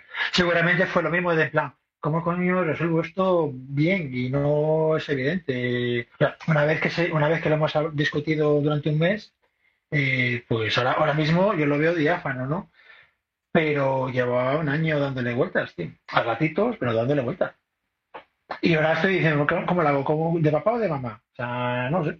Estoy por, por mandar los dos a, a la lista de correo de, desarrolladores y que la gente opine. pues a mí me gusta tal, a mí me gusta cual. Bueno, no sé. Tengo malas experiencias pidiéndole opiniones a la gente de temas estéticos. De hecho, hoy estaba, hoy estaba leyendo un, artículo con vistas a comentarlo hasta hoy. Eh, pero como no me habéis dejado hablar, pues no, no he tenido ocasión. Y mm, jeje. Pero una cosa que comenta el artículo, bueno, es un artículo para otro día, y una cosa que comenta es hacer referencia a una discusión que tuvo Guido cuando fue para añadir el, operador ternario, el famoso A, if B, else, C, el operador ternario, que fue en 2005, ¿vale? Eh, bueno, lo del Walrus Operator, una mierda al lado de, las discusiones del operador ternario. O sea que la cosa llueve sobre mojado ya. ¿eh? Sí, lo recuerdo lo de tener quemado a Guido con discusiones de sintaxis, ya llevamos décadas con eso. Pues el C, Java, el JavaScript, no sé qué es así. Ya, pero esto no es JavaScript ni esto. y con lambdas y con no sé qué. Y, una cosa buena del tío, el tío argumenta, bueno, evidentemente fue una discusión ahí de semanas y tal, pero el tío da, da varios valores, da, varios varios factores de peso en, la elección esa, ¿no? La sintaxis es un poco fea, pero bueno, dos factores de peso. Y uno de, uno de los que es más chulo es la, composi la composibilidad. Es decir, tú, lo de A, if B, else C, tú cualquiera de los A, B o C lo puedes reemplazar por otro if no, eh, D, else, eh, D, D, if eh, E, else, I. O sea, puedes reemplazar cada uno de ellos por otro, por otro operador ternario otra vez. Y cada uno de esos componentes por otro operador ternario otra vez. es una locura. Pero como que es elegante, que se puede hacer. No lo hagas, mejor que no vayas por ahí. Pero el hecho de que se pueda hacer es como, como mm, tener un lenguaje regular y un lenguaje sin sorpresas, ¿no? En plan, no hay ningún caso especial. Mira, puedes, esta es una expresión, lo puedes empezar por cualquier, cualquier forma de expresión, incluyendo un operador ternario, que es una expresión también. No es un caso especial. Dice, bueno, es, es, algo para, para, no tener que recordar que el operador ternario es raro, o que no lo es. Me parece un buen argumento de venta de, la sintaxis. Es un poco larga. es ¿no? Yo acostumbrado a hacer cosas en, en JavaScript, ¿no? Con el, bueno, o en C también, ¿no? Que el, con la interrogación, el, aquí se te vuelven líneas más largas y volvemos a lo de los 80 caracteres de, tamaño. Bueno, pero son, pero son, son cinco o seis letras más, nada más. El else y else eh, son, son cuatro caracteres más, comparado con interrogación dos puntos de C. Que sería la interrogación y los dos puntos, son dos caracteres. Vale, y el otro, y el otro son seis. Son seis. Joder, estamos hablando de un 200% más de caracteres. pues pasar de, pasar de 0 a 1 es infinitamente. Eh, claro, es infinito. Hombre, cuando, cuando, alguien está leyendo el código resulta más fácil verbalizarlo. Sí, pero es un 100% más que incluir el punto y coma.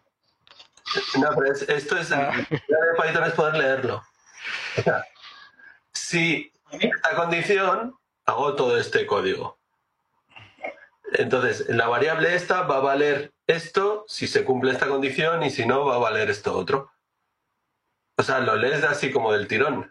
Es más legible. Es más legible. Sí, en C, yo siempre tengo que pensar cuál es la condición verdadera y cuál es la condición falsa. Siempre tengo que pensarlo. Y eso que es, bueno, más o menos evidente, ¿no? La primera es la verdadera y la segunda es la falsa, pero, pero, tienes que saberlo. no es explícito. Tienes que saberlo.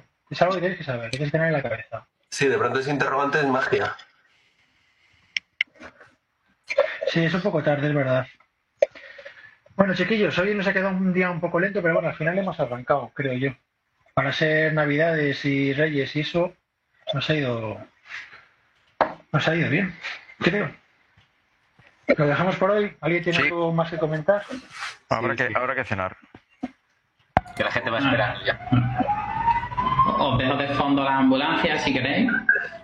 Y así me despido. Bueno, pues, lo dejamos por hoy entonces. Algunos empezaron a celebrar muy pronto entonces, ¿no? Gracias por conectaros y no dejarme aquí solo. Hasta la semana que viene a todos. a ver la semana que viene.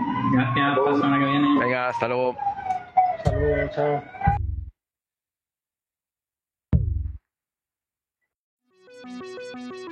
Podcast de Python en español. Tertulia Python en castellano. Cada martes una nueva sesión. Contacta con nosotros en python 2021 podcast.jcea.es. En Twitter en arroba python-podcast. Puedes encontrar las grabaciones de otras sesiones en https podcast.jcea.es barra python.